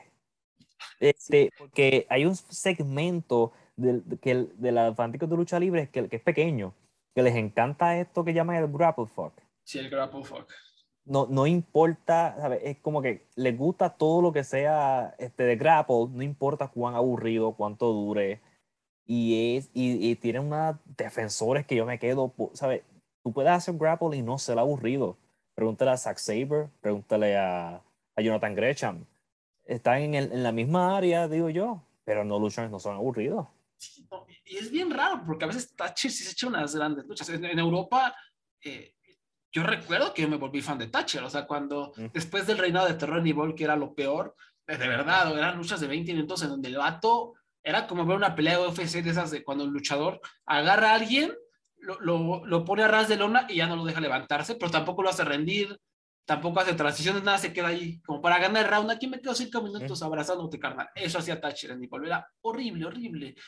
Eh, pero en Europa formó parte de Ring Camp con Walter, sí. eh, estaba en WXW, en Progress traía otra aura, traía otra actitud. No siempre sus luchas eran excelentes, pero eran buenas, eran entretenidas. Me acuerdo, una de mis favoritas de, de la historia de Progress fue un evento estelar contra Walter por el campeonato Atlas, maravilloso. Uh -huh. Y de repente, pues Thatcher era tremendo, ¿no? Pero otra vez en Estados Unidos, de repente lo ves aquí, de repente para ahí lo ves en PWG y es como, ay, ¿no? O sea, como que... Qué extraño. Si, si, él no le echa, o sea, no sé, exacto es extraño, si no, él no le echa ganas o si viene con cierta actitud, adiós, ¿no? O si tiene ganas de ponerse a hacer el grapple fog, ya valió gorro. O sea, como que el Thatcher bueno es el que, el, el de la presencia de killer, el de los ojos de matón, que te da cachetadas y, y recibe un montón de machetazos y él también da machetazos, ¿no? Pero ya cuando se quiere poner eh, a luchar como peleador de UFC, como John Fitch, eh, nos estamos todos locos, es terrible. Y aquí fue, fue como, ¿cómo, ¿cómo, puede ser esto posible? Pero, pues bueno. Después, la lucha de los uh. platos, los platos sucios, donde... Otra, él, otra leyenda. Otra leyenda. Que a mí no me desagradó. Taya derrotó a John Morrison, era el obviamente están casados en la vida real, el perdedor tiene que lavar los platos, ¿no? Y eh, eh, Talla es muy, muy buena brawler, y pues aquí había armas, se subió dando con armas, simplona, no, no es una lucha que recomendaría, de repente sí era como, ah, que desperdicio de mi tiempo, pero se notaba la química, se notaba que la estaban pasando bien, y eso llegó a levantar la lucha, repito, Talla es buena con armas, y pues ya, o sea, no, no, la, la, la, gente la enterró en Twitter, la enterró, hay cosas peores. O sea, Ishii contra Thatcher fue peor. O sea, tampoco este, a, a, mamar. Y digo, al final tuvo un bonito final donde le dijo, John, yo lavo los trastes, te amo, y se dieron un besito, ¿no? Y eso estuvo lindo. Después, después, esta lucha me dio coraje, no la pude ver. Eh, oh. Laredo Kid, Michael Loco y Rey Horus derrotaron a Ace Austin, Black Taurus y Josh Alexander. Este, vi, vi, vi, la, bueno, vi la segunda mitad, estuvo muy buena, pero no, no, no, la vi completa. Y por la gente que la vio completa me dijo que fue la mejor, incluso mejor que Bandido contra Bailey. Oh, wow. Entonces, esta, pues, vean las, lo, lo, poco que vi, pues entretenidísimo. Vean la, la calidad Oku, Laredo Kid, Taurus, Joshua Alexander, ¿no? O sea, luchadorazos, ¿no? Y, y Austin que, que ha mejorado bastante. Entonces, sí me dio coraje no verla, eh, o no verla completa más bien. Después Minoru Suzuki derrotó a Beef Music, fue una lucha de Minoru Suzuki en Estados Unidos, que es una calca siempre uh -huh. ya lo mismo. Eh, machetazo, machetazo, hago carita fea, eh, gruño, machetazo, machetazo, eh, dormilona, pa, pa el driver, driver. vámonos. Dame dos mil dólares, me voy. Vámonos, sí. Mis respetos, señor Suzuki, lo merece, ¿no? Ah, ha echado mucho en su carrera. Y después es esta, la, la lucha de ensueño, tremendo. Esa no estaba anunciada, ¿no? Era Team Onita contra Team PCO. ¿no? Onita, Colt Cabana, Juice Robinson, Ricky Morton y Robert Gibson, el Rock and yes. Express, derrotaron a Barry Horowitz, Fandango, aquí se llama Dango, Jimmy Wang Yang, Enzo Amore y PCO. ¿no? Esto eh, parece una lucha de PlayStation. De sí, que... El Fire Pro aleatorio, ¿no? Literalmente fue. O sea, fue decepcionante en los equipos porque pensé que iba a haber cosas, no sé, más leyendas o cosas más divertidas, más emocionantes, pero a la vez aprecio la, la total aleatoriedad de esto. O sea, Jimmy Wang Yang y eso, o sea, qué verga. Y, y, fue, fue malísima esta lucha. Malísima con M mayúscula pero pues con su encanto, ¿no? Todos viejos, era como una pequeña fiesta donde pues, nadie se lo estaba tomando muy en serio. Eh, no sé. Onita, Onita le dio a PCO el peor DDT que vas a ver en toda tu vida. Un, un, GIF de eso. De eso no existe, ¿verdad? Búscalo, yo creo que sí, búscalo en Twitter. Busca, búscate Onita y PCO a ver si te sale algo, pero horrible. Luego, Onita no solo eso, sino que no se puede ni mover. Ah, venía acompañado de Leatherface que estaba ahí con su sierra fuera del ring.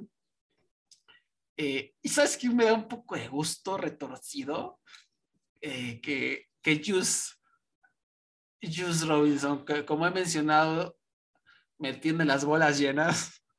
Que Juice ya no le echa ganas a nada, que Juice ya es del montón. Pues aquí está. Eso será, positivo. Sí aquí estás donde mereces estar, carnal, luchando contra Enzo y Dango, ¿no? Hacia allá va tu carrera por no echarle ganas, ¿no? Carnal, eh, una lucha para morirse. El final ni recuerdo qué fue, pero fue malísimo el final. Onita nada le echaba la, la niebla roja a todos y horrible. Y luego por alguna razón desconocida, Onita empezó a atacar a Jimmy Wang Yang después de que ya que había acabado la lucha. le, pegó, eh, se volteaba al público y luego decía, ¿sabes qué? No le he pegado lo suficiente a Jimmy Wang Yang y le volví a pegar, ¿no? O sea, si fue cinco minutos, le pegaba, le pegaba, barreaba el piso con él, luego lo aventó al público, se iba y luego regresaba a pegarle a Jimmy Yang. ¿Por qué? ¿Quién sabe qué verga? Este, que por cierto, Jimmy Yang se ve entero, se ve con un físico tremendo. Eh, y después, para aumentar este sueño psicotrópico que vivimos, sale, empieza a sonar la música de Fandango de WWE y sale Summer Rae, ¿no? Que sabemos la, leyenda, ¿no? Los legendarios Summer Rae y Fandango bailaban en, WWE. Fandango estaba cubierto de la esta niebla, el escopitajo rojo de Onita. Entonces, el chiste es que pues, está, pusieron la canción para que Summer Rae se metía al cuadrilátero y bailaba con Fandango, pero como que le dio asco la niebla roja que traía este Fandango. Y como que se dieron una vueltecita y ya como que dijeron, ah, hasta aquí. O sea, como que eso me dijo, ya, papá, estás muy asqueroso. Y, y, Fandango tiene una cara de hueva que no podía con ella. Terrible, o sea, como que fue un baile, el peor baile que puedan ver, nadie le echó ganas, incomodísimo, una lucha tremenda, tremenda. A ver si encontramos el, GIF y se, los, se los compartimos porque sí, el peor DDT que han en toda su vida. Y en el evento estelar, los Briscos derrotaron a los Rottweilers, Omis y Loki. hablando, de cosas, hablando de cosas horribles, sí, yo sé, yo sé todo lo que pasa en este show. Yo sé del fanat que Loki iba a perder y lo que hizo fue pelear con un fanático como 10 minutos.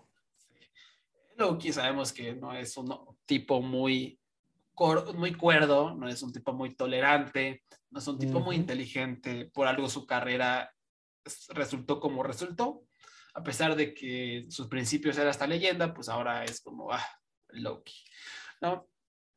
Eh, empezó la lucha, un fanático le gritó algo a Loki, no sabemos qué fue, yo al principio, ¿sabes qué pensé que era?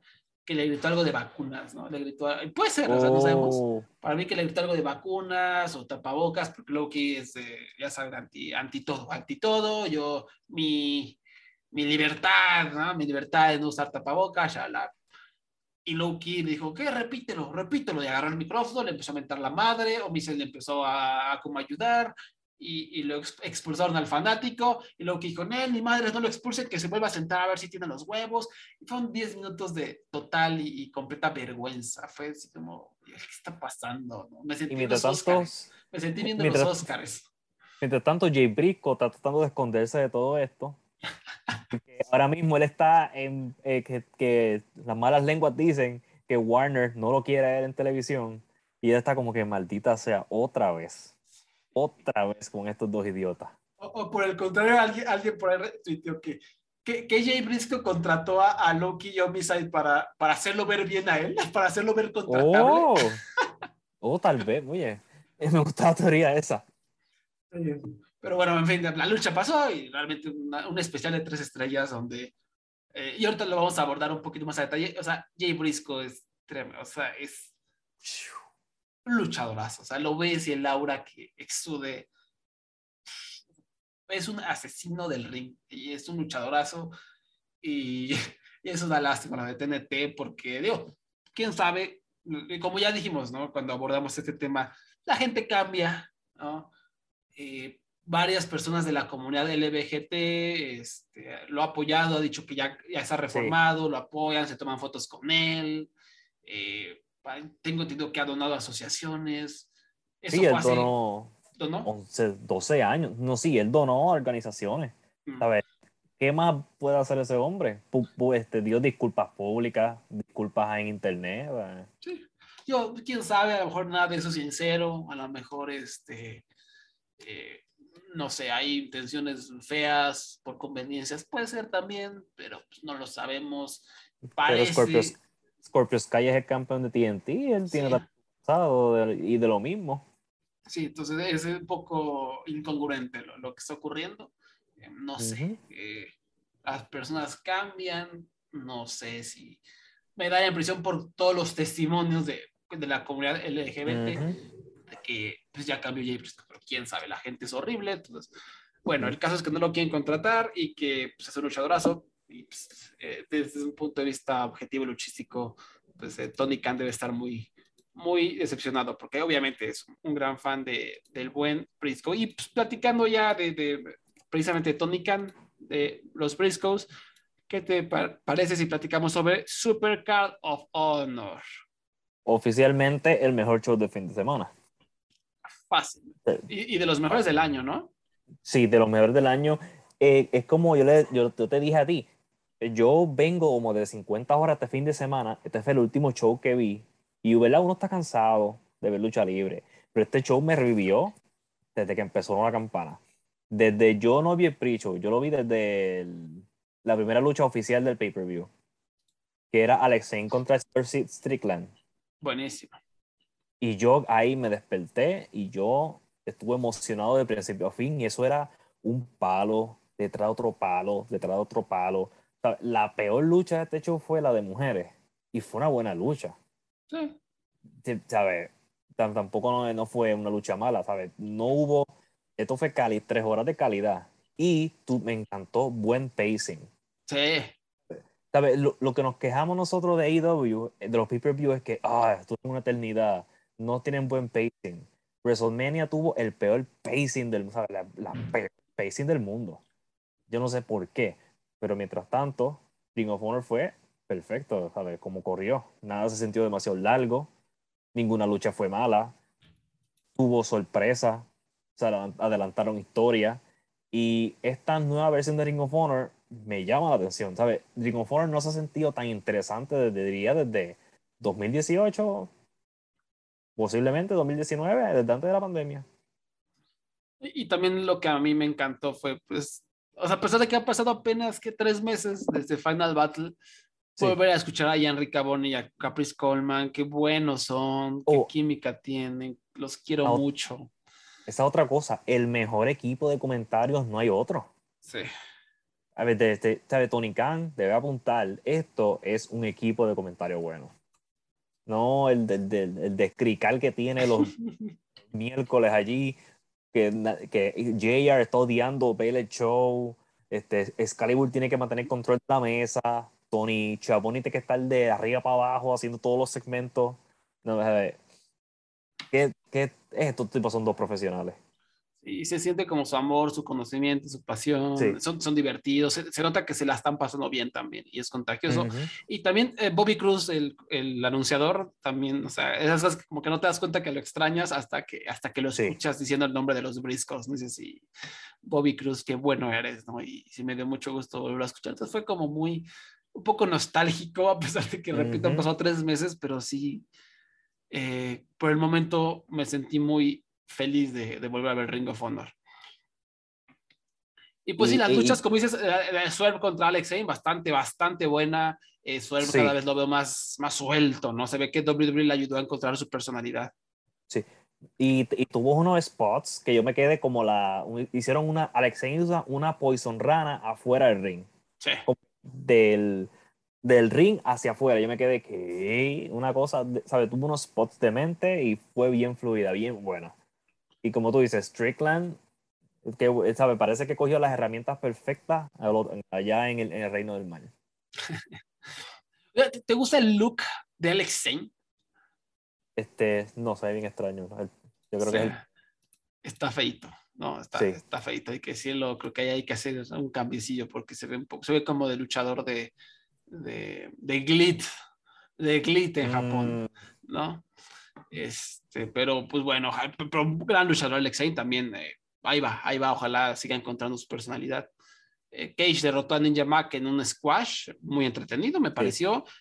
en donde además se anunció, este, como Tully, Tully Blanchard va a ser, o básicamente mandaron a Brian Cage a Ring of Honor, ¿no? Sí, sí, porque lo que pasó con Tully Blanchard fue que FTR, como parte de su cambio de, de, de, de, de rudo técnico, votaron a Tully Blanchard, lo despidieron. Así que Tully Blanchard está buscando sus monstruos para tener su propio equipo. Entonces, uno de esos monstruos va a ser Brian Cage y los otros son eh, Gates of Agony, Count y Toa Liona, que yo no veo AEW, me, me, informan que por ahí llegaron a luchar en algunos de los Dark y esos shows, eh, shows sí. B. Y o sea, sí. no los he visto realmente. Tuve una lucha igual como un squash match realmente en el pre-show. Y, o sea, luchísticamente no sé qué onda, pero en cuanto a look, me encanta, me encanta esta facción. Sí, una facción de hombres que patean culo. Sí. Tú, tú, tú los ves y te asustas. Sí. Bueno, si, si los ves caminando en la calle, no literalmente viendo el televisor, déjame aclarar. Exacto. Y, y viendo, o sea, la lucha, lo que tenía que durar, Cage pateó trasero, estableció, nosotros somos esta nueva facción, Dolly Blanchard nos, nos va a apoyar uh -huh. y vamos a patear trasero. Y fue lo que tenía que ser, no duró mucho, bien boqueado. Después, Jay Lethal derrotó a Lee Moriarty en una gran lucha. Creo que fue sí. mi segunda favorita de la velada. ¿Qué te pareció? Sí, y eh, tiene historia con AEW, que no sí. sé si, si lo escuchaste o si la sabes, que es que Jay Lethal es este luchador veterano que está perdiendo todo el tiempo.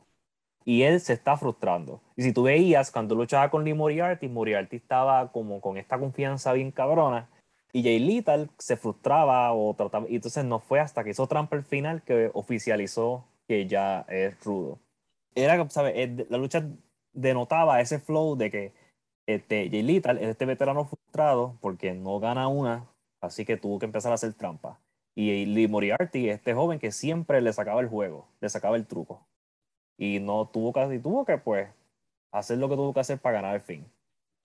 Y oficialmente Jay Lethal nunca se va a ir Ring of Honor. Sí, sí, sí.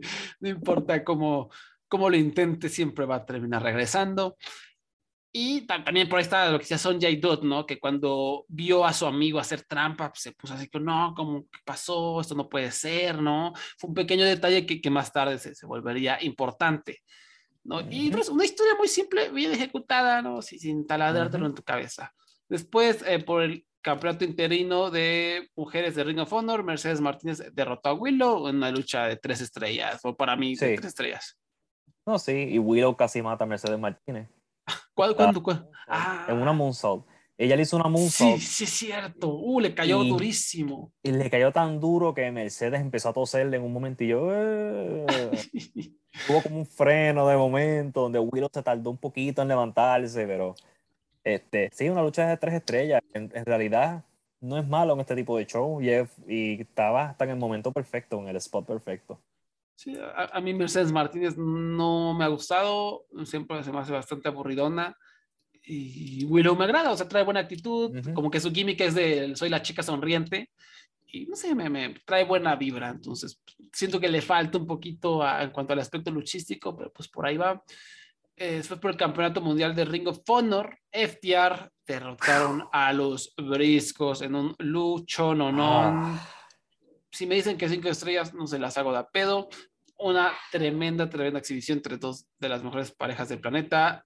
Eh, los Briscos, yo me atrevería a decir que son entre el top 3 de mejores parejas de todos los tiempos y lo siguen demostrando año tras año, lucha tras lucha. Y no sé, a ti, ¿qué rating le diste a esta lucha?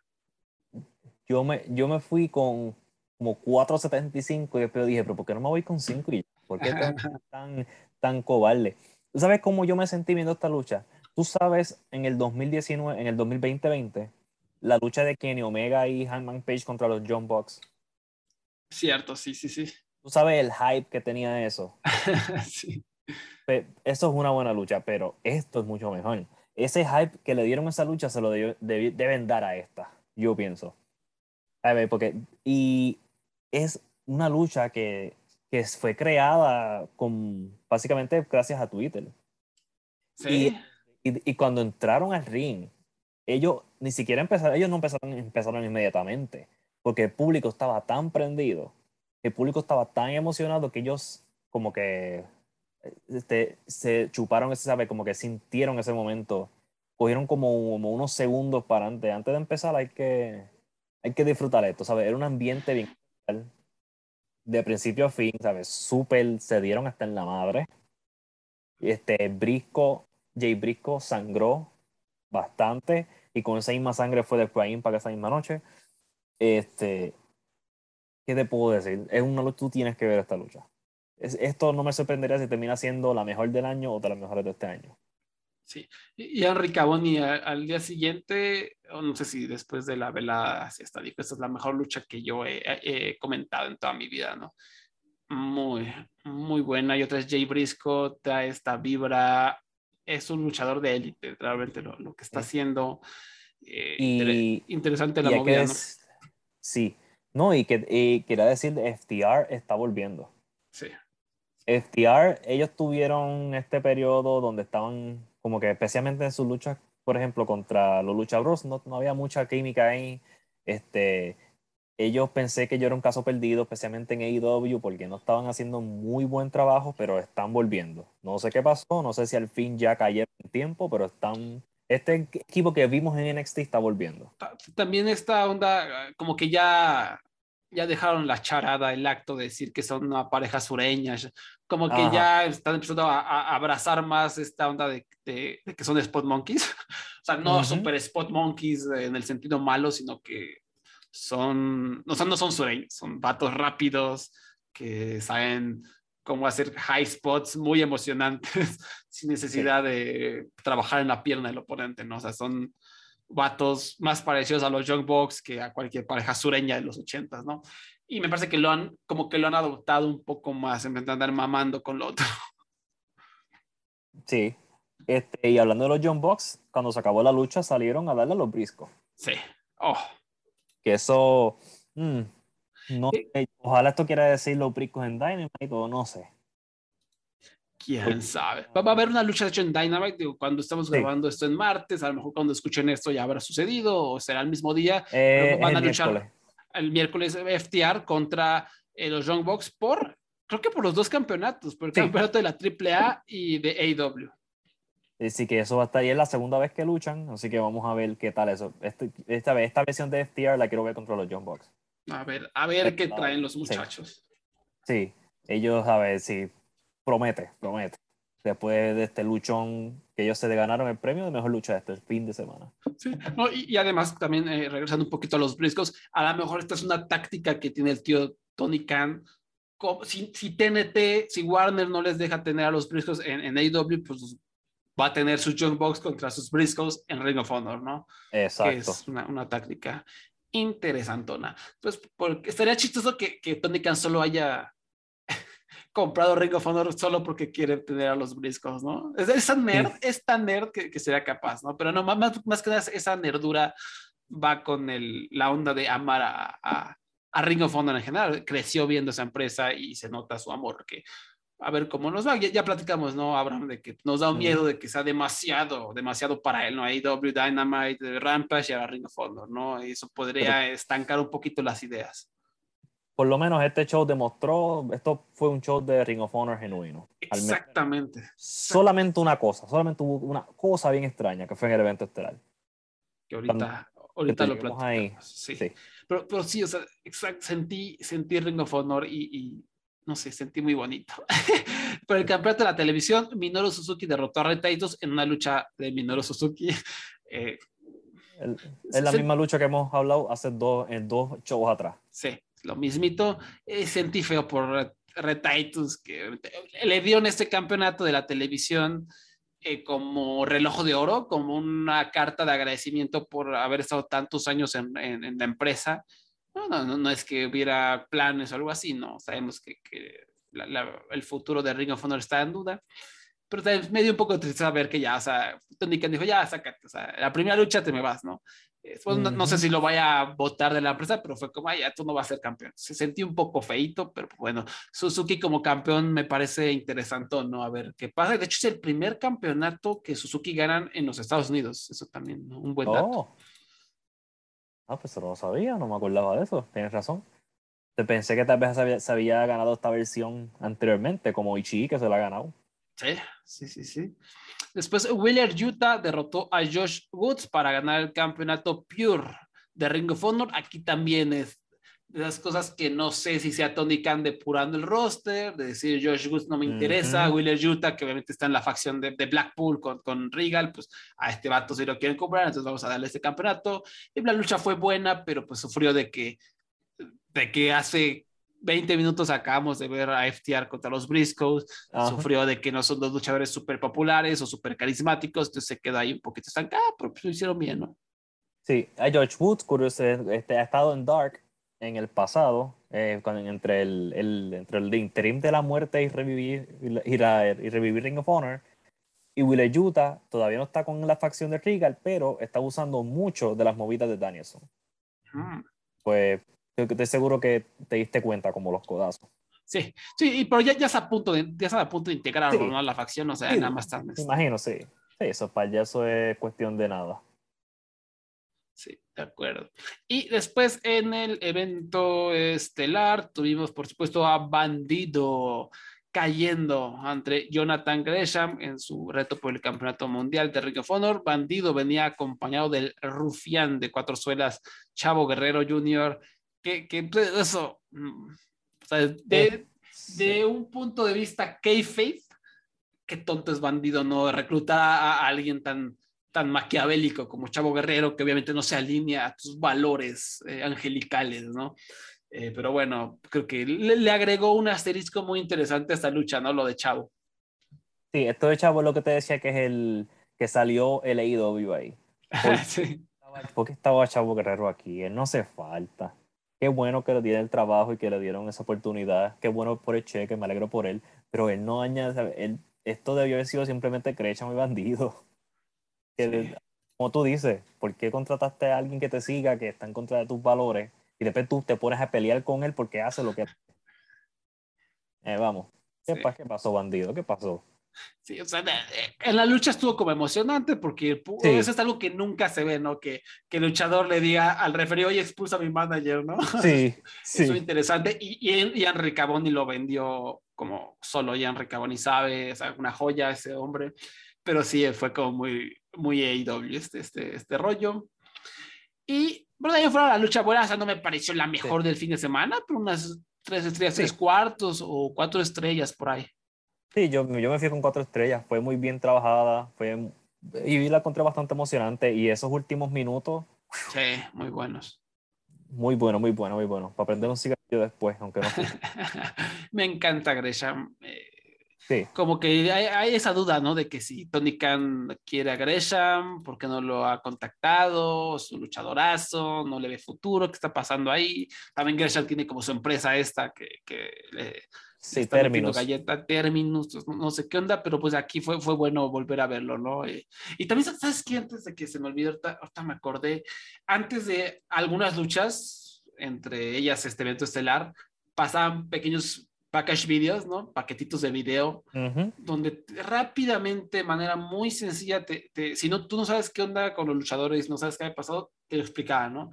Aquí Gresham, buenísimo, diciendo yo soy el campeón, estoy orgulloso, yo me llamo, este, estoy en la fundación porque creemos que queremos regresar a esos valores clásicos de Ring of Honor, de, la competencia sana, de, luchar, de, de, combinar esos estilos. Y, Bandido es un gran luchador, pero yo sé cómo derrotarlo. Su punto débil es el corazón, porque es un hombre lleno de... O sea, fue un tremendo promo bien editado, fueron como dos minutitos y vámonos. ¿no? Si no sabes quién es Jonathan Gresham, ahí te lo explicaron. Y si no sabes quién es Bandido, ahí, e, en esa línea tan perfecta de decir que su punto de vista es el corazón, te lo explicaron completito. ¿no? O sea, cuando se escuchó que alguien diga eso, muy bonito. Y, y, eso es algo que me gustó mucho de Ring of Honor, sobre todo algo que adoptaron a partir de la pandemia, ¿no? Estos pequeños paquetes de video lo, han mejorado muchísimo, o sea, invirtieron en su sector como de video audiovisual, ¿no? De, de YouTube, y, muy bueno. Me acuerdo mucho del torneo para, para encontrar al campeón Pure, eh, que no había público ni nada. Em, ellos, eh, antes de cada lucha, te ponían un paquete diciéndote, bueno, yo soy Wheeler Yuta, soy esto. De, de, hecho, ese video, ese package video de Ring of Honor, tal vez Yuta no estaría en AEW si no fuera por, por eso que hizo Ring of Honor. Exacto, sí, sí. Eh, cuando tú lo ves, este, eso fue lo que me llamó más la atención de ese video, tienes razón. Sí, porque yo, yo, siempre he sido como fan de Utah, pero siempre me decían, es malísimo, no sé qué. Yo pues no sé, tiene un buen look. No, es que él usaba como una máscara, como, usaba como una cosa rarísima, como futurista, que no, te, no sé ni qué era. ¿no? Eso lo hacía ver un poco mal, pero dice, tiene, trae talento, no sé. Y como que todos me decían, no, es muy malo, no sé qué. Y después después de esto que les cuento en el torneo Pure, lo que sabrán, pues te explican quién es cuáles son sus motivaciones. Y ya se empezó a encumbrar, ¿no? Y, creo que le fue bien en ese torneo, no recuerdo si, si avanzó o algo, pero de ahí empezó a hacer ruido, creo que lo contrató Río Fondo, lo AEW le echó el ojo y pues ahí está, ¿no? Y New Japan, y New Japan lo llamado también. New Japan también lo ha llamado, sí. Entonces, este, pues qué, qué chido, también eso, eh, qué buena utilización de, del video para encumbrar a tus estrellas. Y al final, obviamente, el gran momento de la velada, si se le quiere llamar así, es que después de ganar Jonathan Gresham, salió Jay Little a exigir desgraciado una lucha por el campeonato. Le dijo, oye, pues nosotros éramos compas, tenemos un saldo pendiente, pues dame a mí la lucha, ¿no? O sea, me lo merezco, come caca. Y Gresham le dijo, no, no, carnal, o sea, ya acabo de ver lo que hiciste, va contra mis valores y no sé qué. Y pues Lethal, que ya es un rufián, lo atacó. Después Sonjay Dutt, que al parecer estaba en contra de esa actitud de Lethal, Quack, ¿no? También está del lado de Lethal, es un rufián, ¿no? Parece que lo van a poner de manager de Lethal y ambos empezaron a atacar a Gresham, después salió, salió alguien a ayudar. ¿Quién salió antes de, de, de, la, sorpresa? ¿Alguien salió a apoyar? Este, no, fue que fue, no fue Bandido que entró. Bandido, y pues también le, partió en el hocico y después pues, empezó la música y salió Samoa Joe y pues, la gallinera se prendió, eh, se sintió la energía, ¿no? Y fue tremendo, ¿no? O sea, Joe entró, intimidó, ahorcó a Sonjay y uh salió este, con la cola entre las piernas, ¿no? Como dicen, un gran, gran, gran momento. Y también tenemos ahí la historia, ¿sabes? Estamos mezclando las historias de que Lethal era como el protege de Samoa Joe. Sí. En el pasado. Más tiene que Gresham era mi amigo de Lethal. Así que también tiene estas super conexiones que le van a dar más trasfondo a este tipo de lucha. Qué preciosura, qué, qué bueno, qué buen booking. Eh, me dio mucho coraje no haber visto este evento en vivo, porque eh, tenía que ver una película de Judah Patou de Netflix llamada La Burbuja. No la vean. Aléjense de ella. Horrible, horrible, horrible. ¡Ah! En fin. qué, qué, qué coraje. Pero bueno. Este, después de eso, ya rápidamente, en New Japan también tuvo, perdón, Impact. Primero Impact, ¿qué nos puedes contar? ¿Qué, hay que ver de Impact? Algo que valga la pena. Me, me, da la impresión de que hubo un luchador este, que tuvo una gran, una gran velada, como durante todo el fin de semana. Sí, este, bien sorpresivo. El, show de Impact fue bastante bueno. Fue, no, no es una cosa cinco estrellas, no digo que lo vean completo, pero, de nuevo, no me arrepiento de haberlo visto obviamente tuvieron tres, grandes, tres buenas luchas. Una de ellas es Alex Shelley contra nuestro amigo Mike Bailey. Que spoilers, uno de los luchadores de esta lucha es el MVP de fin de semana. Yo todavía no sé si me gustó más. Yo diría que la Alex Shelley la pondría segundo lugar de la lucha de Mike Bailey. porque la de bandido me gusta más ahora que lo, me quedo analizando. Pero esta lucha de Alex Shelley, recomiendo que la busquen. De principio a fin, está bien buena, bien buena. ¿Sabes? Son dos luchadores. Alex Shelley es un profesional de cinco pares y Mike Bailey, pues, se la comió. Entonces, la es. Ajá. Di- Dime, dime. No, Ichi contra Eddie Edwards, es una que no es que. Si no hubiera sido en WrestleMania Weekend, esto hubiera sonado más. Porque fue Mm. bien. Este, eh, y Eddie Edwards fue representando a Noah, no a Impact en, este, en, en esta lucha, curiosamente. Ex Eh, campeón mundial de. Noah, por supuesto, Eddie Edwards. Sí, sí, sí. Sí, porque la idea de show era eh, que son estas conexiones de. Son diferentes empresas, pues, haciendo luchas de ensueño. Pues Ichi, pues le ganó a Eddie Edwards, súper buena. Y Jaylita contra Chris Sabin fue la otra gran lucha de la noche. No, Jay, Jay White, Jay White. Ah, Jay White, mamá mía. Jay White, ¿con quién yo dije? Ah, Jay Lethal. Ah, Jay White contra Chris Sabin fue la otra gran lucha de la noche. La recomiendo. Jay White en estas luchas de 14, 13 minutos es excelente. Es lo que tiene que hacer Jay White, o sea, que Sí. no luchas pedorras de 30 minutos, el psicólogo, cálmate. No, estas luchas, eh, ahorita lo vamos a platicar con New Japan, también tuvo otra gran lucha de 15 minutos, ¿no? Eso es lo que se Sí. tiene que educar nuestro muchacho neozelandés. Sí. Me- me- menos luchas de una hora de 50 minutos. Wrestle Kingdom, más de 13, 14. Es como la, la, la lucha que él tuvo contra Okada en Wrestle Kingdom, que duró como 14 minutos. Como que, wow, eso estuvo bien bueno. Así que quédate en esa línea. Vas Sí. bien.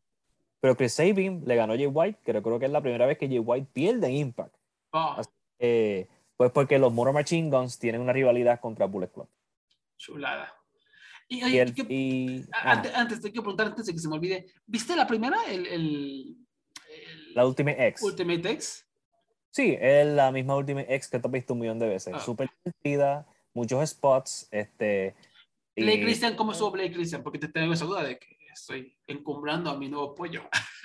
No, tu nuevo pollo no fue que no, no, no fue el que más resaltó. Ah. Tuvo brinco, eh, estilo Scramble GCW. Ah, A ver. bueno. Quiero aclarar que no es mi nuevo pollo, la, la verdad no, todavía no, pero por, por ahí va, o sea, como que, que me agrada, me, me está agradando lo que estoy viendo, pero, pero todavía no. Este, Sí, sí.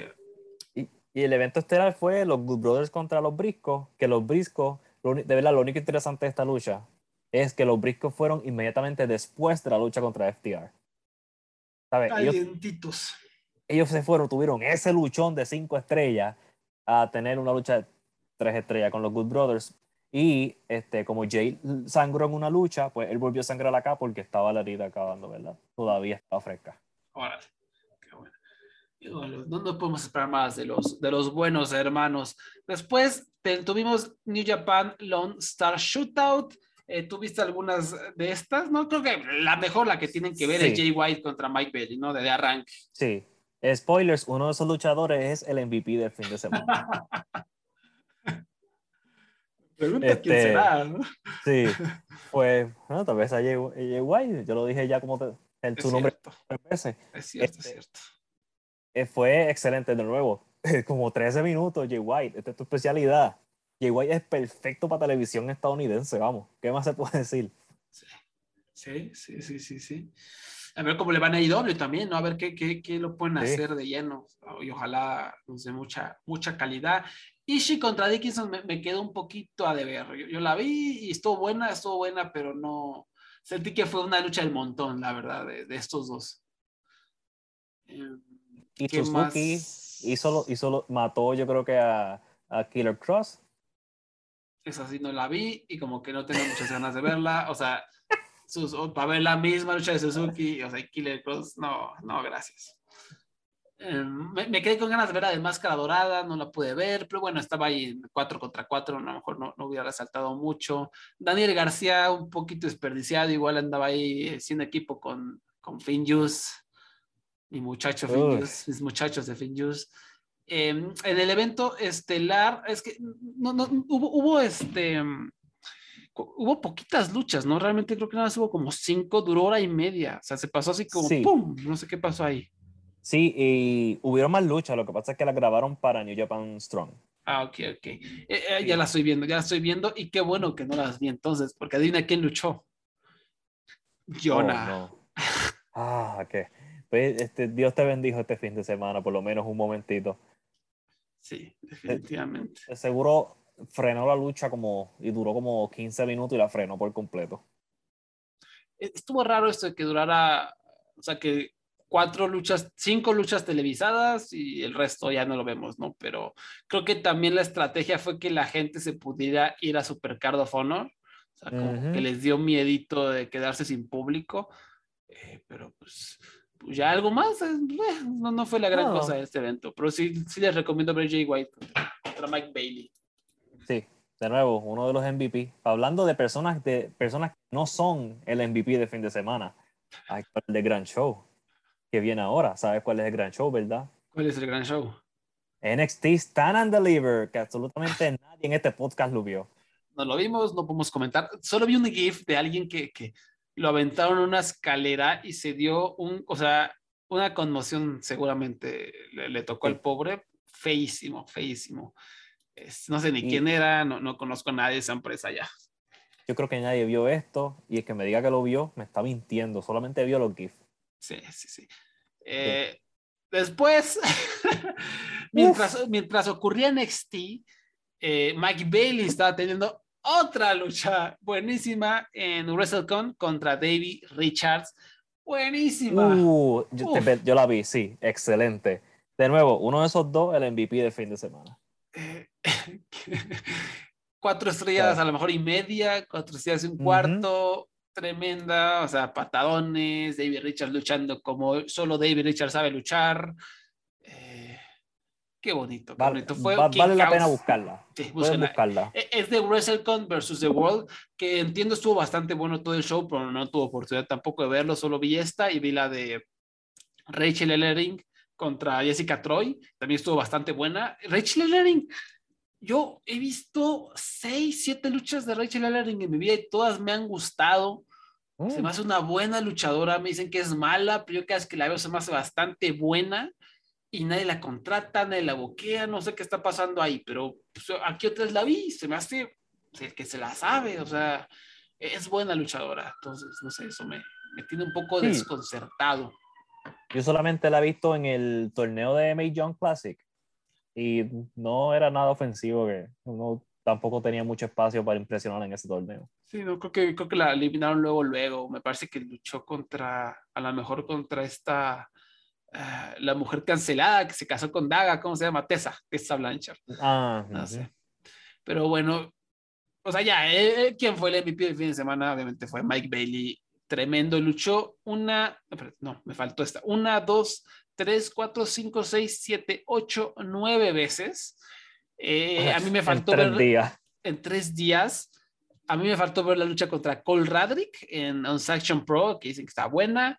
Eh, la voy a ver, todavía la tengo pendiente, pero no tengo tiempo. Los Workhorsemen, que los amo, Anthony Henry y JD Drake contra David Richards y Mike Bailey. Eso fue en Black Label Pro el, el, el 2 de abril. Me muero por verla, seguramente estuvo buenísima. Propuso la lucha contra David Richards, una contra Jordan Oliver, que Jordan Oliver es malérrimo, pero Mike Bailey le sacó la lucha. Eh, contra Jay White, contra Alex Shelley, contra Bandido. Y otra que no vi fue contra, eh, contra Effie, ¿no? que es así. Mm. No, no le tengo muchas ganas. Y tuvo en, en Bloodsport contra Yuya Uemura, que no estuvo mal, duró como seis minutos y pues, estuvo bien. Sí, en Bloodsport, sí realmente todo lo que vi, cuatro estrellas para arriba, buenísimo, eh, ah, incluso distinto, no fue que era la misma lucha una y otra vez, era que realmente se sentía cada lucha su, propio monstruo y no sé, que como se extrañó a Mike Bailey. Para los que no sepan quién es este vato o no estén tan familiarizados, eh, ya es un hombre que lleva buena trayectoria. Lo que pasa es que cuando él estaba hot red, cuando él estaba teniendo como su momento, como el momento de, de, comenzar a despegar en, la industria de la lucha libre, se está convirtiendo en estelarista de PWG, cuando en PWG estaban Adam Cole, Kyle O'Reilly, los Young Bucks, eh, Chris Hero, Marty Scrolls, Axel Jr., o sea, cuando estaba e, en su esplendor PWG, ¿qué creen que le pasó? Le cancelaron la visa de entrada a Estados Unidos, él es canadiense, ya no pudo volver a Estados Unidos y, fue un, fue, fueron que cinco años, su última lucha en PWG fue en el 2015, me parece. Por ¿Qué? siete, como seis años. Qué mala pata, porque incluso él, eh, si no mal recuerdo, llegó a la final de, ese, de, de la batalla de Los Ángeles del 2015. Esa final la perdió contra Chris Hero y, y Zack Sabre Jr., que, que ganó ese torneo. ¿no? Y se echó varias luchones, estaba de moda, luchó contra Kenny Omega en PWG, luchó contra Roddy Strong por el campeonato mundial, contra Pierre Fuse y contra Trevor. O sea, está en su momento, está pegando Mike Bailey, recuerdo, y pum, que me le cancelan la visa. ¿no? Y pues ya yendo, estuvo en, en Europa, estuvo en Canadá, por supuesto, en las pocas empresas como de renombre que hay, y también eh, donde realmente hizo carrera, digamos así, estuvo en DDT haciendo pareja con Mao, donde lo hizo muy bien, era en el, el Moonlight Express, si no mal recuerdo era el nombre del equipo, y muy entretenido siempre Mike Bailey, pero como que nunca le dieron cierto la confianza para hacer algo más, ¿no? Ujú. Y ya, ahí anduvo, ahí anduvo. Yo incluso pues, llegué a pensar que pues ya, ya perdimos a Mike Bailey, ya se va a quedar como estancado. Y finalmente el año pasado le devolvieron la visa. Y O sea, o volvió. O, más bien ex- expiró su, su periodo de, de, mm, ¿cómo decirlo?, de, de castigo, ¿no? O sea, creo que le dan Ajá. 5 o 6 años de veto, de veto de que no pueden entrar a Estados Unidos. Pues ya volvió y vean aquí los resultados, tremenda calidad, porque, o sea, mm, o sea tradicionalmente, eh, cuando un luchador en WrestleMania Weekend tiene 8, 9, 10 luchas, a ninguna de ellas le echa ganas, como los Lucha Brothers hace dos años, ¿no? O hace Ujú. tres años, me parece. Que eh, me acuerdo hubo una lucha en la que Fénix literalmente salió con, en pants, o sea, ni siquiera se quitó los pants para luchar, porque dijo, ya, esta empresa molera, ¿no? Y aquí no, o sea, aquí, aquí, Mike Bailey a todas le echó un montón de galleta y mis respetos y estoy muy emocionado por, por su futuro. Ahorita está en Impact, ¿no? El, el buen Mike Bailey está Sí. como más metido ahí, lo cual me, me decepciona, pero ojalá este sea una plataforma para más cosas. Me parece que New Japan eh, ya lo buqueó por ahí una vez. Eh, bueno, no sé si lo hayan buqueado en el show de los viernes que tienen. Eh, por lo menos este es un buen indicador, la lucha contra Jay White. Ojalá lo empiecen a usar más. Eh, un sueño guajiro es que aparezca en un Best of the Super Juniors ya con público de regreso, eso sería fenomenal, pero pues ojalá siga para arriba su carrera porque como aquí demostró es un talentazo. Está de vuelta. Qué bonito. Y después ya, ya para terminar, pues el que nos queda, creo que nos queda un show importante que se llama WrestleMania parte 1, parte 2. Yo no vi la parte 1, solo vi a Bugs ¿no? tocando la guitarra con Nakamura, mientras el Pat McAfee se masturbaba en vivo para todo el mundo y decía, oh, oh, ¿no? Mientras este, eh, Bugs tocaba la guitarra, luego Bugs se lesionó y tuvieron que reducir el tiempo de la lucha. Ya, Pero- fue, el- fue lo único que. Pero lo dijiste mal. Este fue el estupendo WrestleMania. El es- estupendous. Estupendous. Estas cosas Una- que, que, que hace Vince McMahon que de repente se moja con una palabra y, y ahora hace que todo, todo tenga que llevar esa palabra y esta vez se mojó con estupendous, ¿no? Es como Ab- Abjayance era la de cuando el campeón ya no era campeón.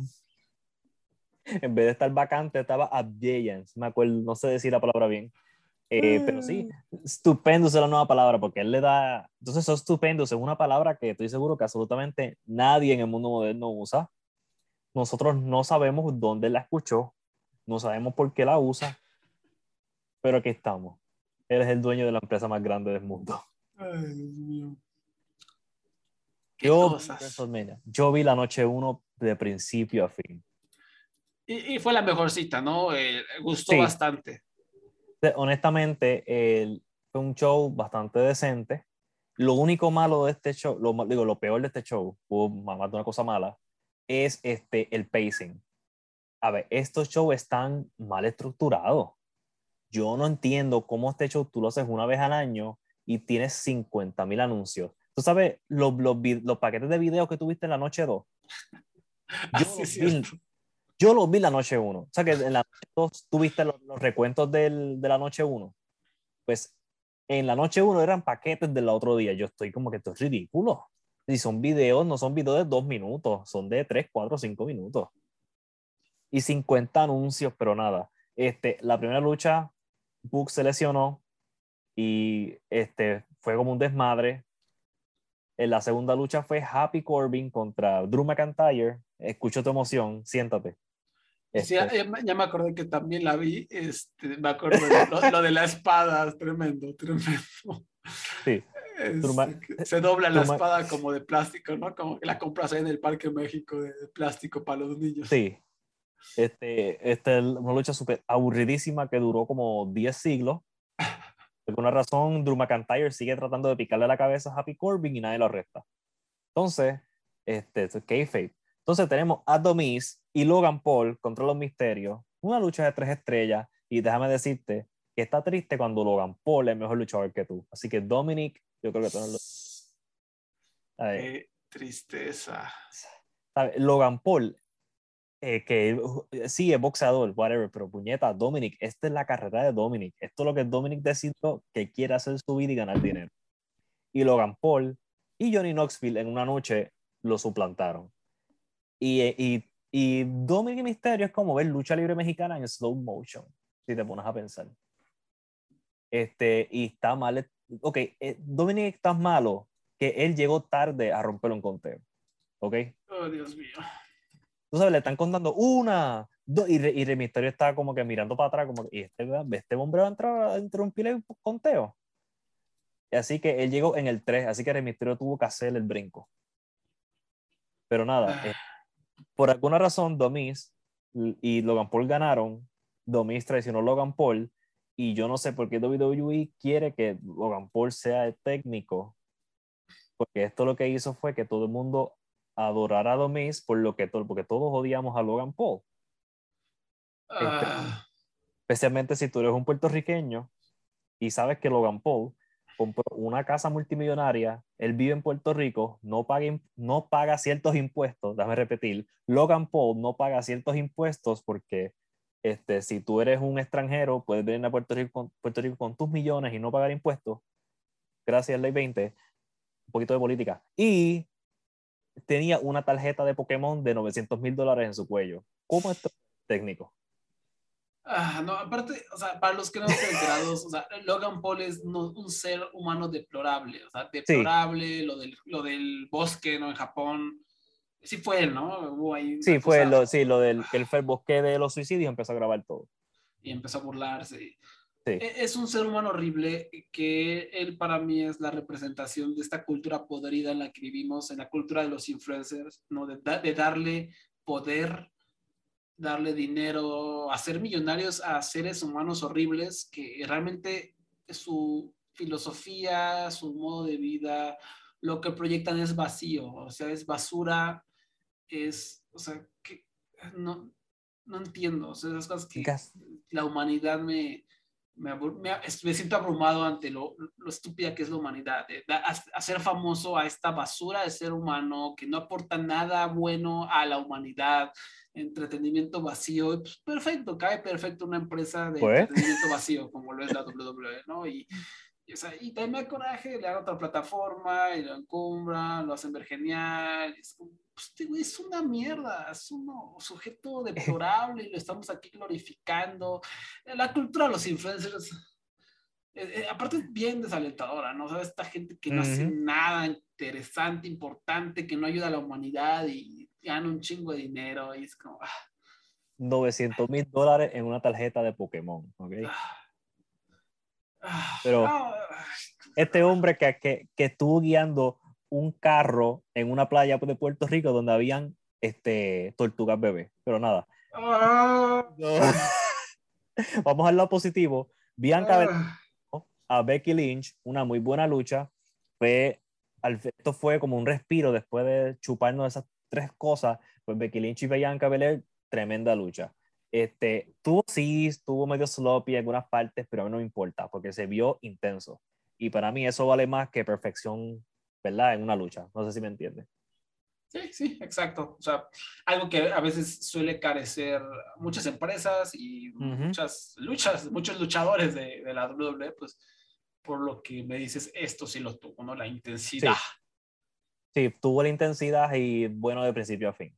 Ahora, Y- ahora dime, dime Ajá. primero. ¿Qué qué? Dime primero, dime, dime.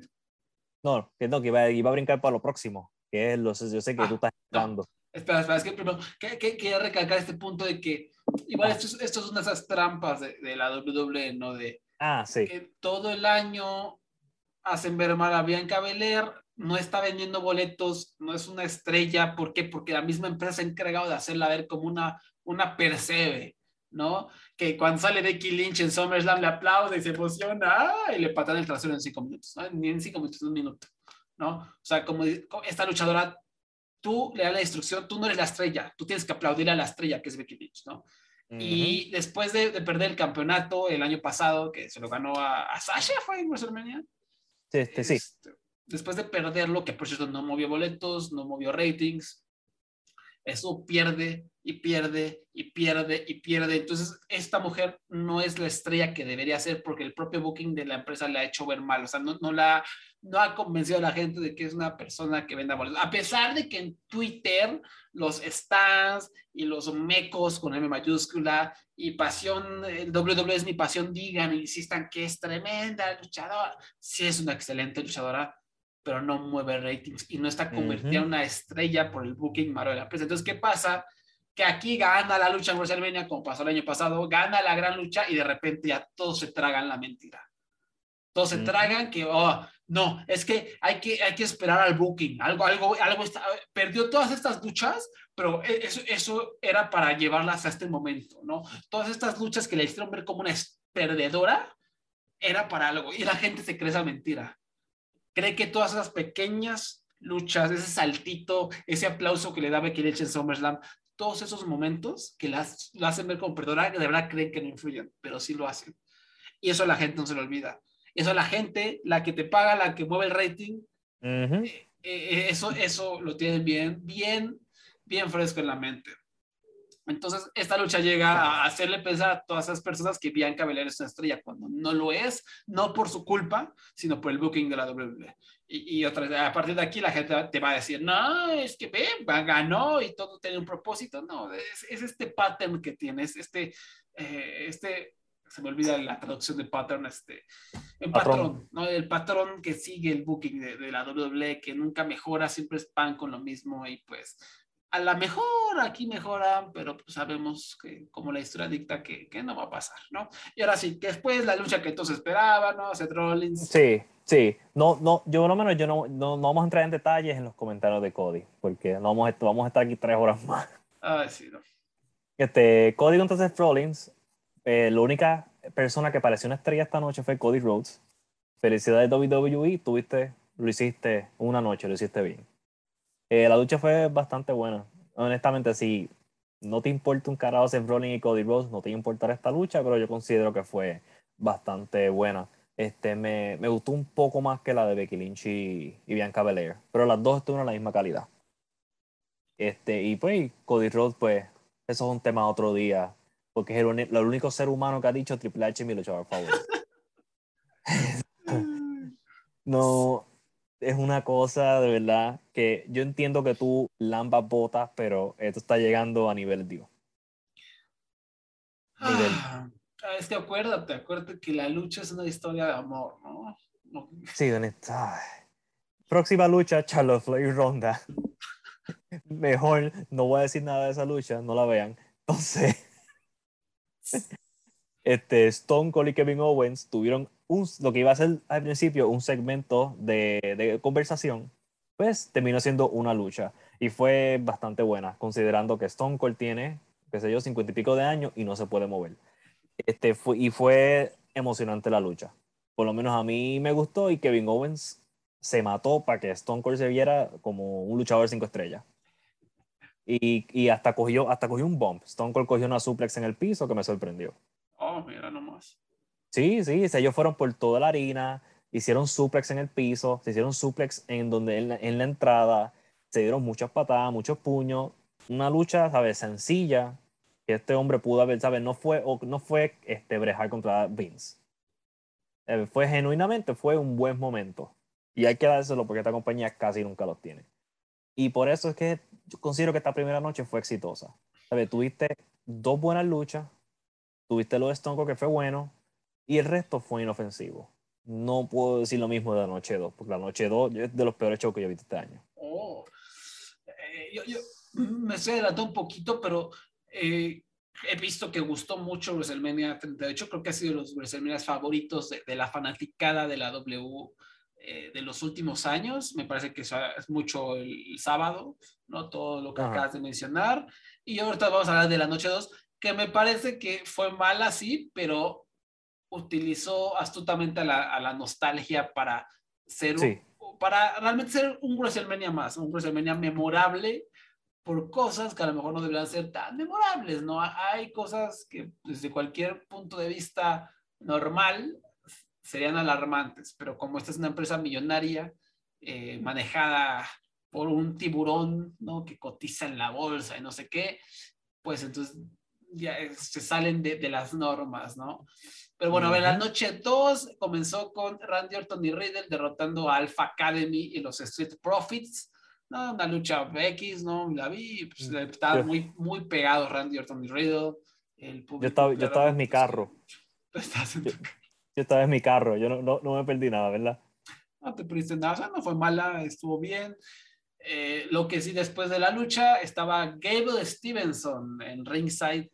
Ah un hombre con alegatos de, de violación en su récord, nada más. Medallista olímpico, sí, en Tokio 2020, luchador amateur o greco-romano, no sé cuál era su categoría, eh, si freestyle o, o greco-romano, pero pues es un hombre con alegatos de violación, que además cuando tú te enteres de, de por qué este, no fue acusado, es muy desagradable y tiene más que ver con el, el, la misoginia que, de los sistemas de la ley. O sea, no, no fue... Uh -huh algo que hayan encontrado evidencia ni nada, fue un loophole de la ley que es, o sea, sí. cuando lo lees es como, verga, no puede ser que vivamos en, en esta sociedad tan de la verga, perdón.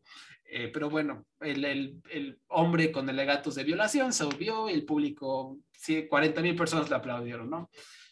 Eh, y lo va a contratar la empresa, diciendo es que ya está contratado, no bien qué sí. ya está contratado, ¿no? Este, sí, ya, ya está contratado, sí. lo van a encumbrar, dicen que es el próximo cortango, shalala, y pues que bueno, vaya con Dios.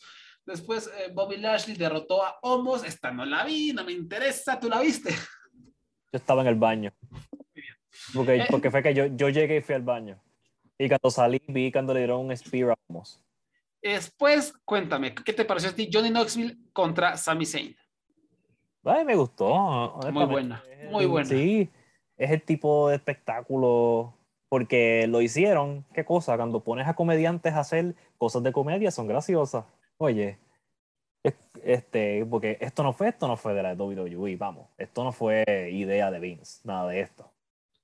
Y fue tan, y fue tan ridículo que llegó a nivel que dio gracia. No sé si me entiende. Sí.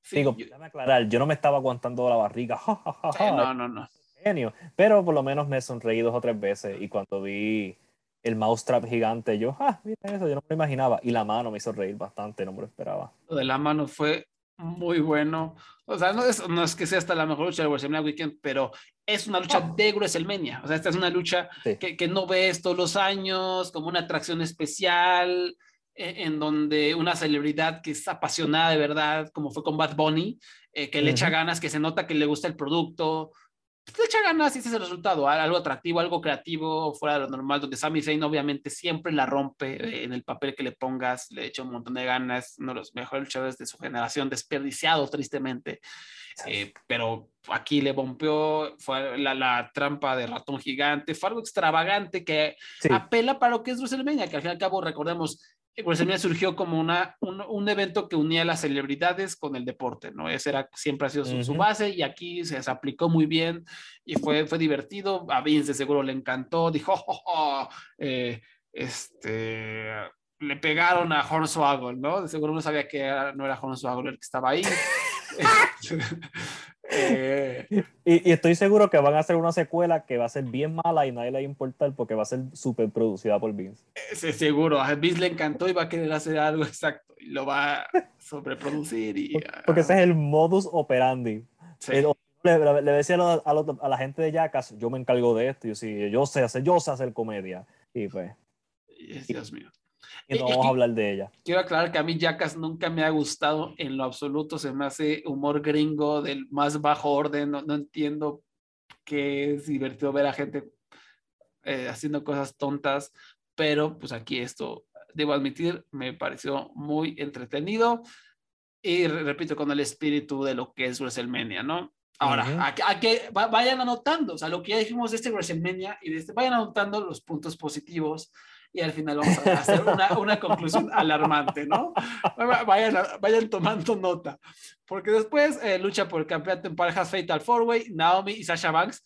Increíblemente, ah. Sasha Banks, la luchadora, o sea, hombre-mujer, la persona que más ratings mueve aquí en una lucha del montón. Increíble lo que hace esta empresa, pero bueno, eh, derrotaron a Carmela y Queen Selina en una lucha mala y a Liv Morgan y Rhea Ripley, que traía en no qué le está pasando a Rhea Ripley, después a Natalia y Shayna Baszler también, ni me acordaba que existía, existía Shayna Baszler.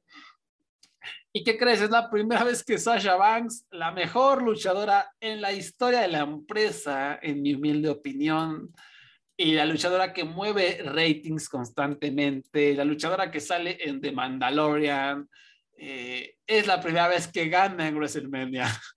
Tremendo. Tenía un losing streak, perfecto. Naomi ha ganado más que ella en WrestleMania. Tremendo, tremendo. Esta empresa después. ¡Ah! Oh. Aquí, viene, Edge. Edge derrotó a AJ Styles en, una lucha shakespeareana. Ah. Eh, salió la música de entrada con su atuendo, ¿no? Claramente, yo creo que él piensa que así se vestía de William Shakespeare, su ídolo, ¿no? Porque él ya sabe que se pone en el ring, pone un banquito en el ring, las luces resplandecen y empieza a dar su monólogo. Oh, ser o no ser. Esa es la cuestión, ¿no? Y oh, el público, qué gran promo, ¿no? Y, y, este pues, bueno. cogió una, cogió una clase de Stella Adler y ya esto es todo, esta es su vida. El daño que, que, la serie de vikingos le hizo al planeta, ¿no? Mira esto.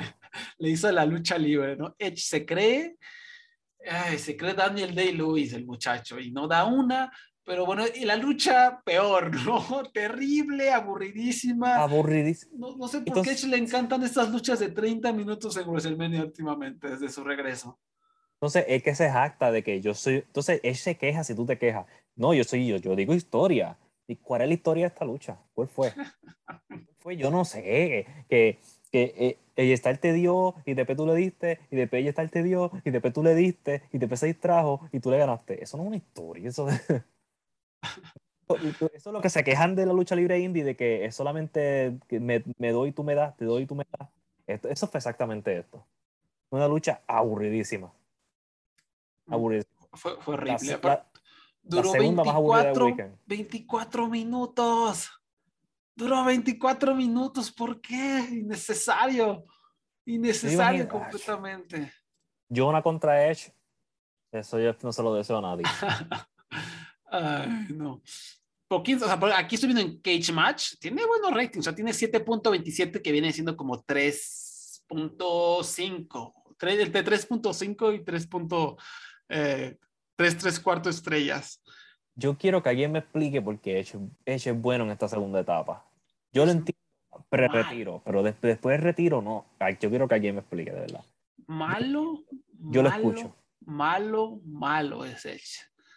No sé, no sé dónde sale esto, pero bueno. Después, ¡ja! Rich Holland, Sheamus, acompañados de Butch. Para los que no vean doble, bueno, derrotaron al nuevo día, ¿no? Que bla, bla, ya se reformaron, me vale ver. Eh, para, los que, para los que no hayan visto WWE en años, quiero, quiero, o sea, o sea ¿cómo, ¿cómo, les dices esto? O sea, ¿cómo les explicas quién es Botch, no? O sea... Ok. Usted, hay un luchador de Reino Unido que se llama Pete Dunne. Tremendo luchador. Y la gran idea es que vamos a vestirlo como si fuera un niño de Newsies y él va a estar enojado con todo el mundo todo el tiempo y, y, va a estar tan enojado que él va a interferir todo el tiempo en la lucha porque no puede con sus emociones. Ese es Butch. Dios mío. Y Sati, los, los, tirantitos, la boinita, ¿no? La camisa blanca, la playera blanca, o sea, es, o sea el, cuento de Navidad, cuando el señor Scrooge este, le dice al niño inválido que se vaya, es Butch, el niño inválido, o sea, vestido así, inglés clásico, ¿no? Este... Oh, y la razón de esta lucha es porque Rich Holland le rompió el cuello a Big E. Así que New Day no pudo tener su revancha contra esta gente que rompió el cuello a su mejor amigo. Y también cabe destacar, cabe destacar que, que vimos ese replay mil veces. que, esta lucha del sábado, pero la cortaron porque no hubo tiempo. Entonces nos falta tiempo. ¿A quién cortamos? A Butch. No Hall of Fame, no minutos de Hall of Fame, no, es Undertaker, Undertaker camina menos, no, no es Triple H, eh, deja las botas en menos tiempo, no, es la lucha duró, y aparte la, movieron al, al, domingo, o sea, no. La buena noticia es que no los cortaron totalmente para que tuvieran su momento WrestleMania. Duró 1.43, 1 minuto 43 segundos el momento WrestleMania de Pete Don, que como ustedes recordarán fue uno, una de las personas que encabezó la destrucción de la escena europea de lucha. Pidón, la persona que encabezó que cientos de personas se quedaran sin trabajo. Eh, digo, ya después ellos mismos eh, supimos que todos eran unos violadores asquerosos, entonces, pues qué bueno, ¿no? Entonces, em, pero bueno, el tiempo, le, el tiempo, le, dio la razón a Butch. El tiempo le dio la razón a Butch, que ahora limpia chimeneas, ¿no? Bendito sea Dios. Después, Pat McAfee derrotó a Austin Theory acompañado por el señor McMahon. Déjame decirte algo, Pat McAfee en cualquier empresa normal tendría que ser la estrella taquillera.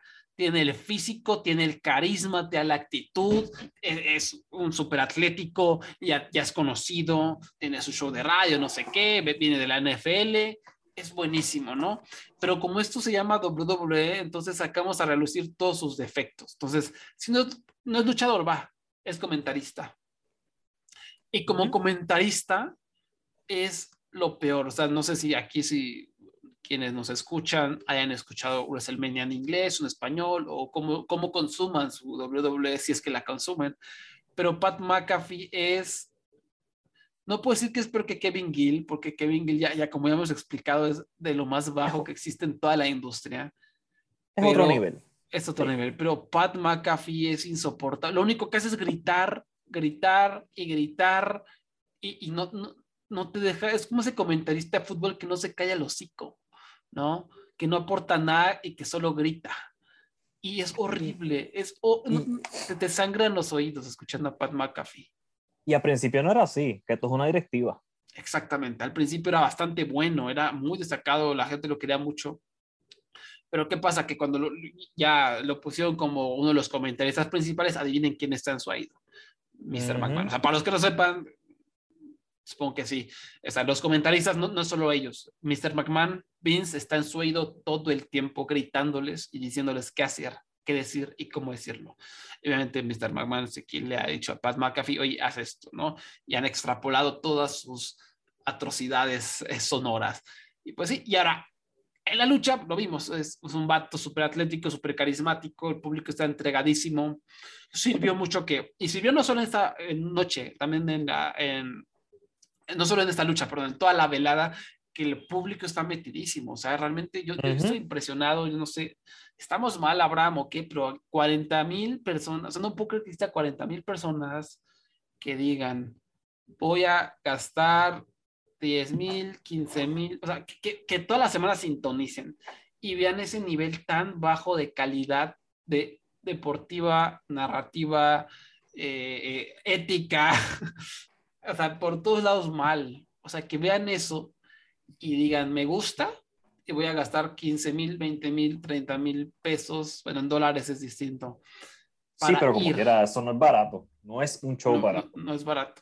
Y estar ahí y gritar y apoyar y volverme loco y estar prendido toda la velada. O sea, yo, yo es algo que no, no comprendo cómo pueda existir esa cantidad de seres humanos pensantes que, que realmente quieran eso. O sea, habiendo causas a las cuales donar tu dinero, que gastes eso en, en WWE. Yo no lo entiendo. Mi, a lo mejor estamos mal y, y, la WWE sí es buena o no sé qué está pasando, porque hay este amor por esta empresa, yo no lo sé, pero el público estuvo muy prendido y eso ayudó muchísimo al show a elevarlo, a pesar de lo mediocre que puede haber sido, lo elevó. Y pues sí. bueno, cu cuéntame qué pasó en esta lucha, mi querido Abraham.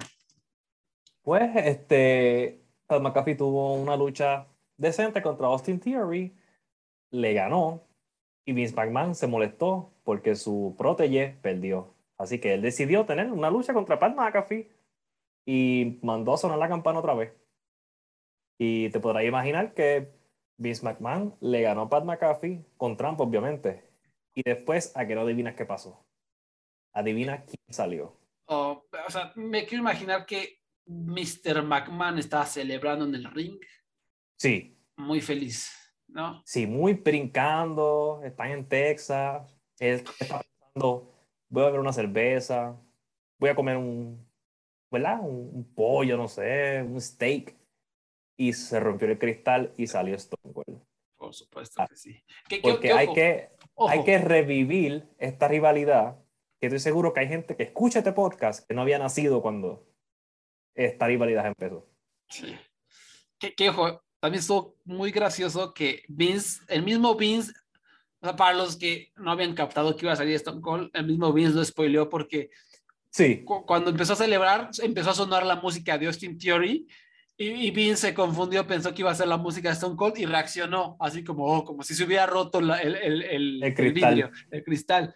Y no, o sea, ahí la cago y no, le spoileó a todos que iba a salir Stone Cold, ya después sonó el cristal y ya salió Stone Cold, ¿no?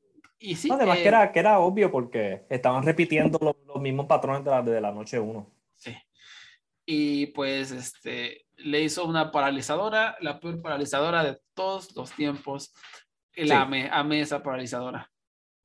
Esa, peor que la de Linda McMahon, que la legendaria Stoner de Linda McMahon. Sí.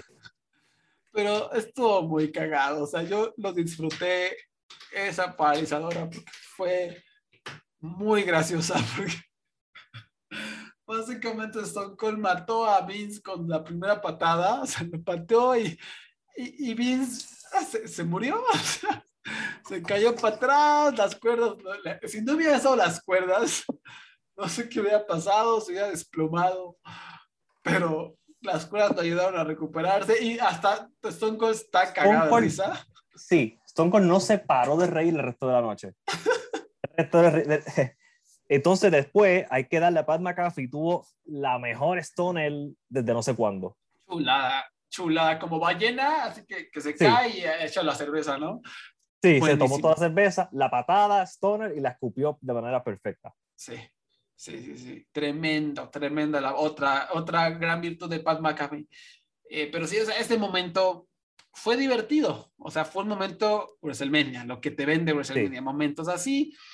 Y este, el público estaba muy feliz, las redes sociales, yo veía gente meca que sigo, ¿no?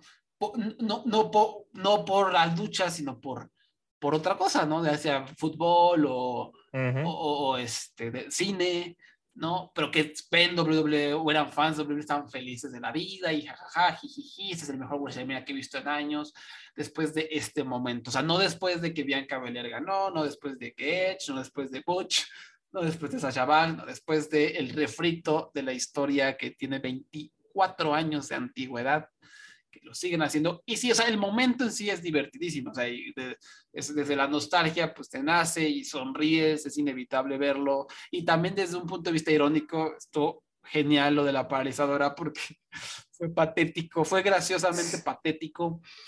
Y, pero, pues, nos podemos ir adelantando, o sea, cuáles fueron los momentos más memorables de los dos WrestleManias, ¿no?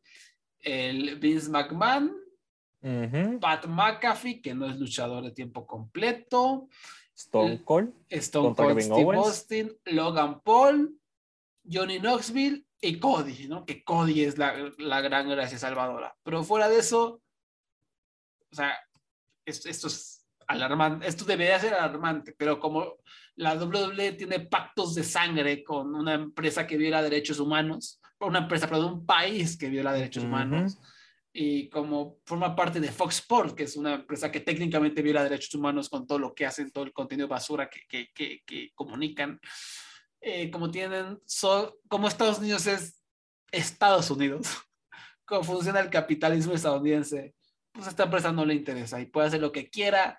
Y aquí realmente pues, los héroes de la velada son, gente, son celebridades, no fue Bianca Belair, no fue King Goods, no fue Sheamus, no fue AJ Styles, no fue Books, no fue Randy Orton, no fue, no fue Roman Reigns. No fue Roman Reigns tampoco, que ahorita hablamos de eso. Fue Johnny Knoxville, fue Logan Paul, fue Vince McMahon y Stone Cold Steve Austin, ¿no? O sea, un futuro brillante lo que, lo que tenemos, ¿no? Mm. Es, es, es, bien, esto es más triste que AAA. no, no, ni compares, a AAA es cotorro. El, Sí, no por eso, lo, por, lo ah. menos es un, un booking horrible, pero súper divertido. sí. ¿Sabes? No, no, no, tú no, no te ganas de apagar el televisor. Este, ¿sabes? Este show 2 me recordó, es como Royal Rumble. Yo solamente veo esto dos veces al año y ya esto me lo acuerdo por qué. Porque, y ya escuché leyendas de que Cody ayer tuvo un promo genérico. Así que ya vamos por Buen camino. Así que... Este, hay que ver qué pasa con Cody, o sea, puede ser que cambien las cosas, que le hayan dicho, eh. o que le den la libertad, y eso, no hay que ser, digamos, mantener la mente abierta, pero pues, ahorita, o sea, después de todo lo que hemos visto y presenciado, no solo en WrestleMania, sino a lo largo de los últimos 3, 4 años, pues realmente no hay, no hay nada que nos indique que esto va por un buen camino.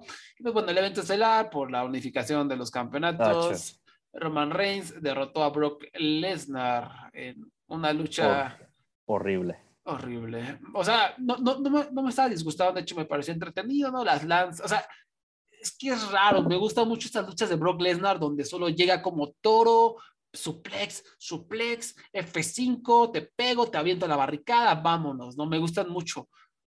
Pero eh, eh, eh, esta fue eso extendido, probablemente no sentí que hubiera emoción ni psicología, solo era lanza, me paro, suplex, lanza, suplex, lanza, suplex, finisher, finisher, y para rematar la patada de nuestras bolas, Roman Reigns está tendido en la lona y Paul Heyman, oh, mi jefe, ser o no ser, ¿no?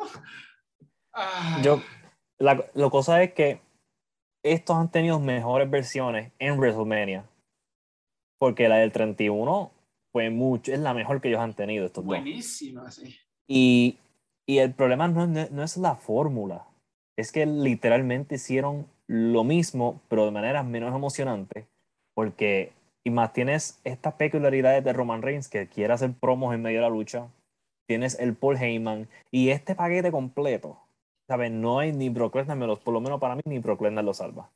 Brock Lesnar salva muchas cosas, pero cuando tienes a, a, Paul Heyman, ¡ay, matado, Chief! Que es la peor versión de Paul Heyman en toda su vida desde, lo, desde que nació. De verdad que. Entonces, eh, el, el drama del final es que le rompieron el brazo a Roman Reigns.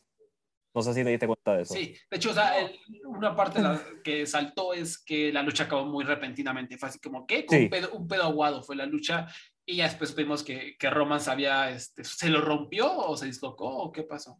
Bueno, yo creo que no pasó nada porque supuestamente le dislocaron el brazo. Pero eso se el brazo para darle una lanza, uno, dos, tres, y está levantando la, correa con los dos brazos yo. ¿Ok? Mm. Pretendimos que te rompimos el brazo y terminamos esto rápido. No sé muy extraño. Pero sí, ese momento en el que Paul Heyman empezó a echarse su pinche sketch, su, su, monólogo de Hamlet, insoportable, infumable, así es de esos momentos que, que, me hace querer retirarme, ¿no? Así como no quiero nada de la lucha nunca en toda mi vida, fue abominable. Este, esta segunda noche fue horrible, horrible, horrible.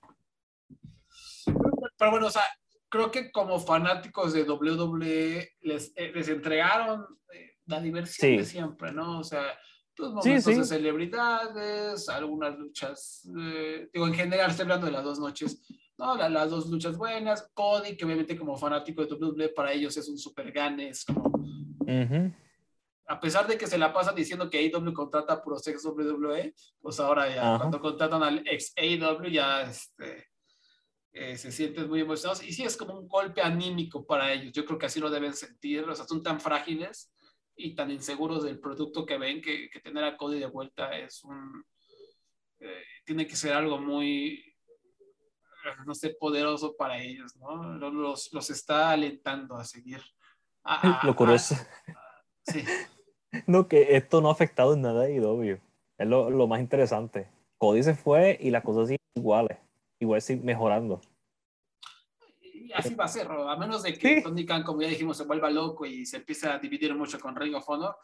Va bien, o sea, en todos los ingredientes, todos los luchadores, no, no, va a haber ningún problema. Aquí más bien va a ser interesante ver cómo Cody mueve la aguja, cómo si, si, si, le da la libertad, qué es lo que logra traer a fanáticos o no, pero pronto los, los primeros ratings del Raw After Mania fueron bastante buenos, creo que fueron los mejores ratings desde el 2021, eh, perdón, desde enero del 2021. Em, sí, porque llegaron a, siempre llegaron al 2 millones de audiencia. Ellos siempre estaban en 1.4, 1.6, pero llegaron al 2 millones, así que Cody, felicidades. Así es, ya a ver cómo continúa. Eh, no me interesa honestamente mucho lo que suceda. Es, lo que acabamos de decir, Pat McAfee, Johnny Knoxville, o sea, quienes salvaron la velada, los viejos, ¿no? los viejos y las celebridades. Y pues esto es siempre lo que ha hecho la, la, una empresa que no sabe crear estrellas. Y pues ya, vayan con Dios. Este, no sé qué más. ¿Qué más podemos agregar sobre WrestleMania? Pues, si van a ver algo, vean dos luchas de la noche 1 y vean a Stone Cold y apaguen. Concuerdo, concuerdo con eso. Aunque, como quiera, si tú le das para todos los anuncios, WrestleMania de cuatro horas te dura hora y media. Entonces solamente ver lucha. Sí, de hecho, las luchas fueron bastante cortas. sí. De la noche 2, sobre todo la noche 1 sí duraron 20, 18 minutos, 13 minutos, no, no estuvo tan mal. Pero pues así, yo, la verdad, la verdad, y sé que los que están escuchando esto no, no, no necesito repetírselos, pero mejor vayan a ver las luchas de Mike Bailey contra David Richards, contra Bandido, contra Alex Shelley, eh, contra Cole Radrick, hasta la de Yuya Uemura, muy buena, entonces mejor vean a, nuestro muchacho. Y después Ring of Honor. Y después Ring of Honor, gran, gran show, si se lo perdieron, Ahí está la recomendación. Y pues así termina este largo, largo programa de los Lucha Jovers. Ya repasamos un poquito de todo, ya estamos más empapados de cómo está la escena estadounidense en estos momentos.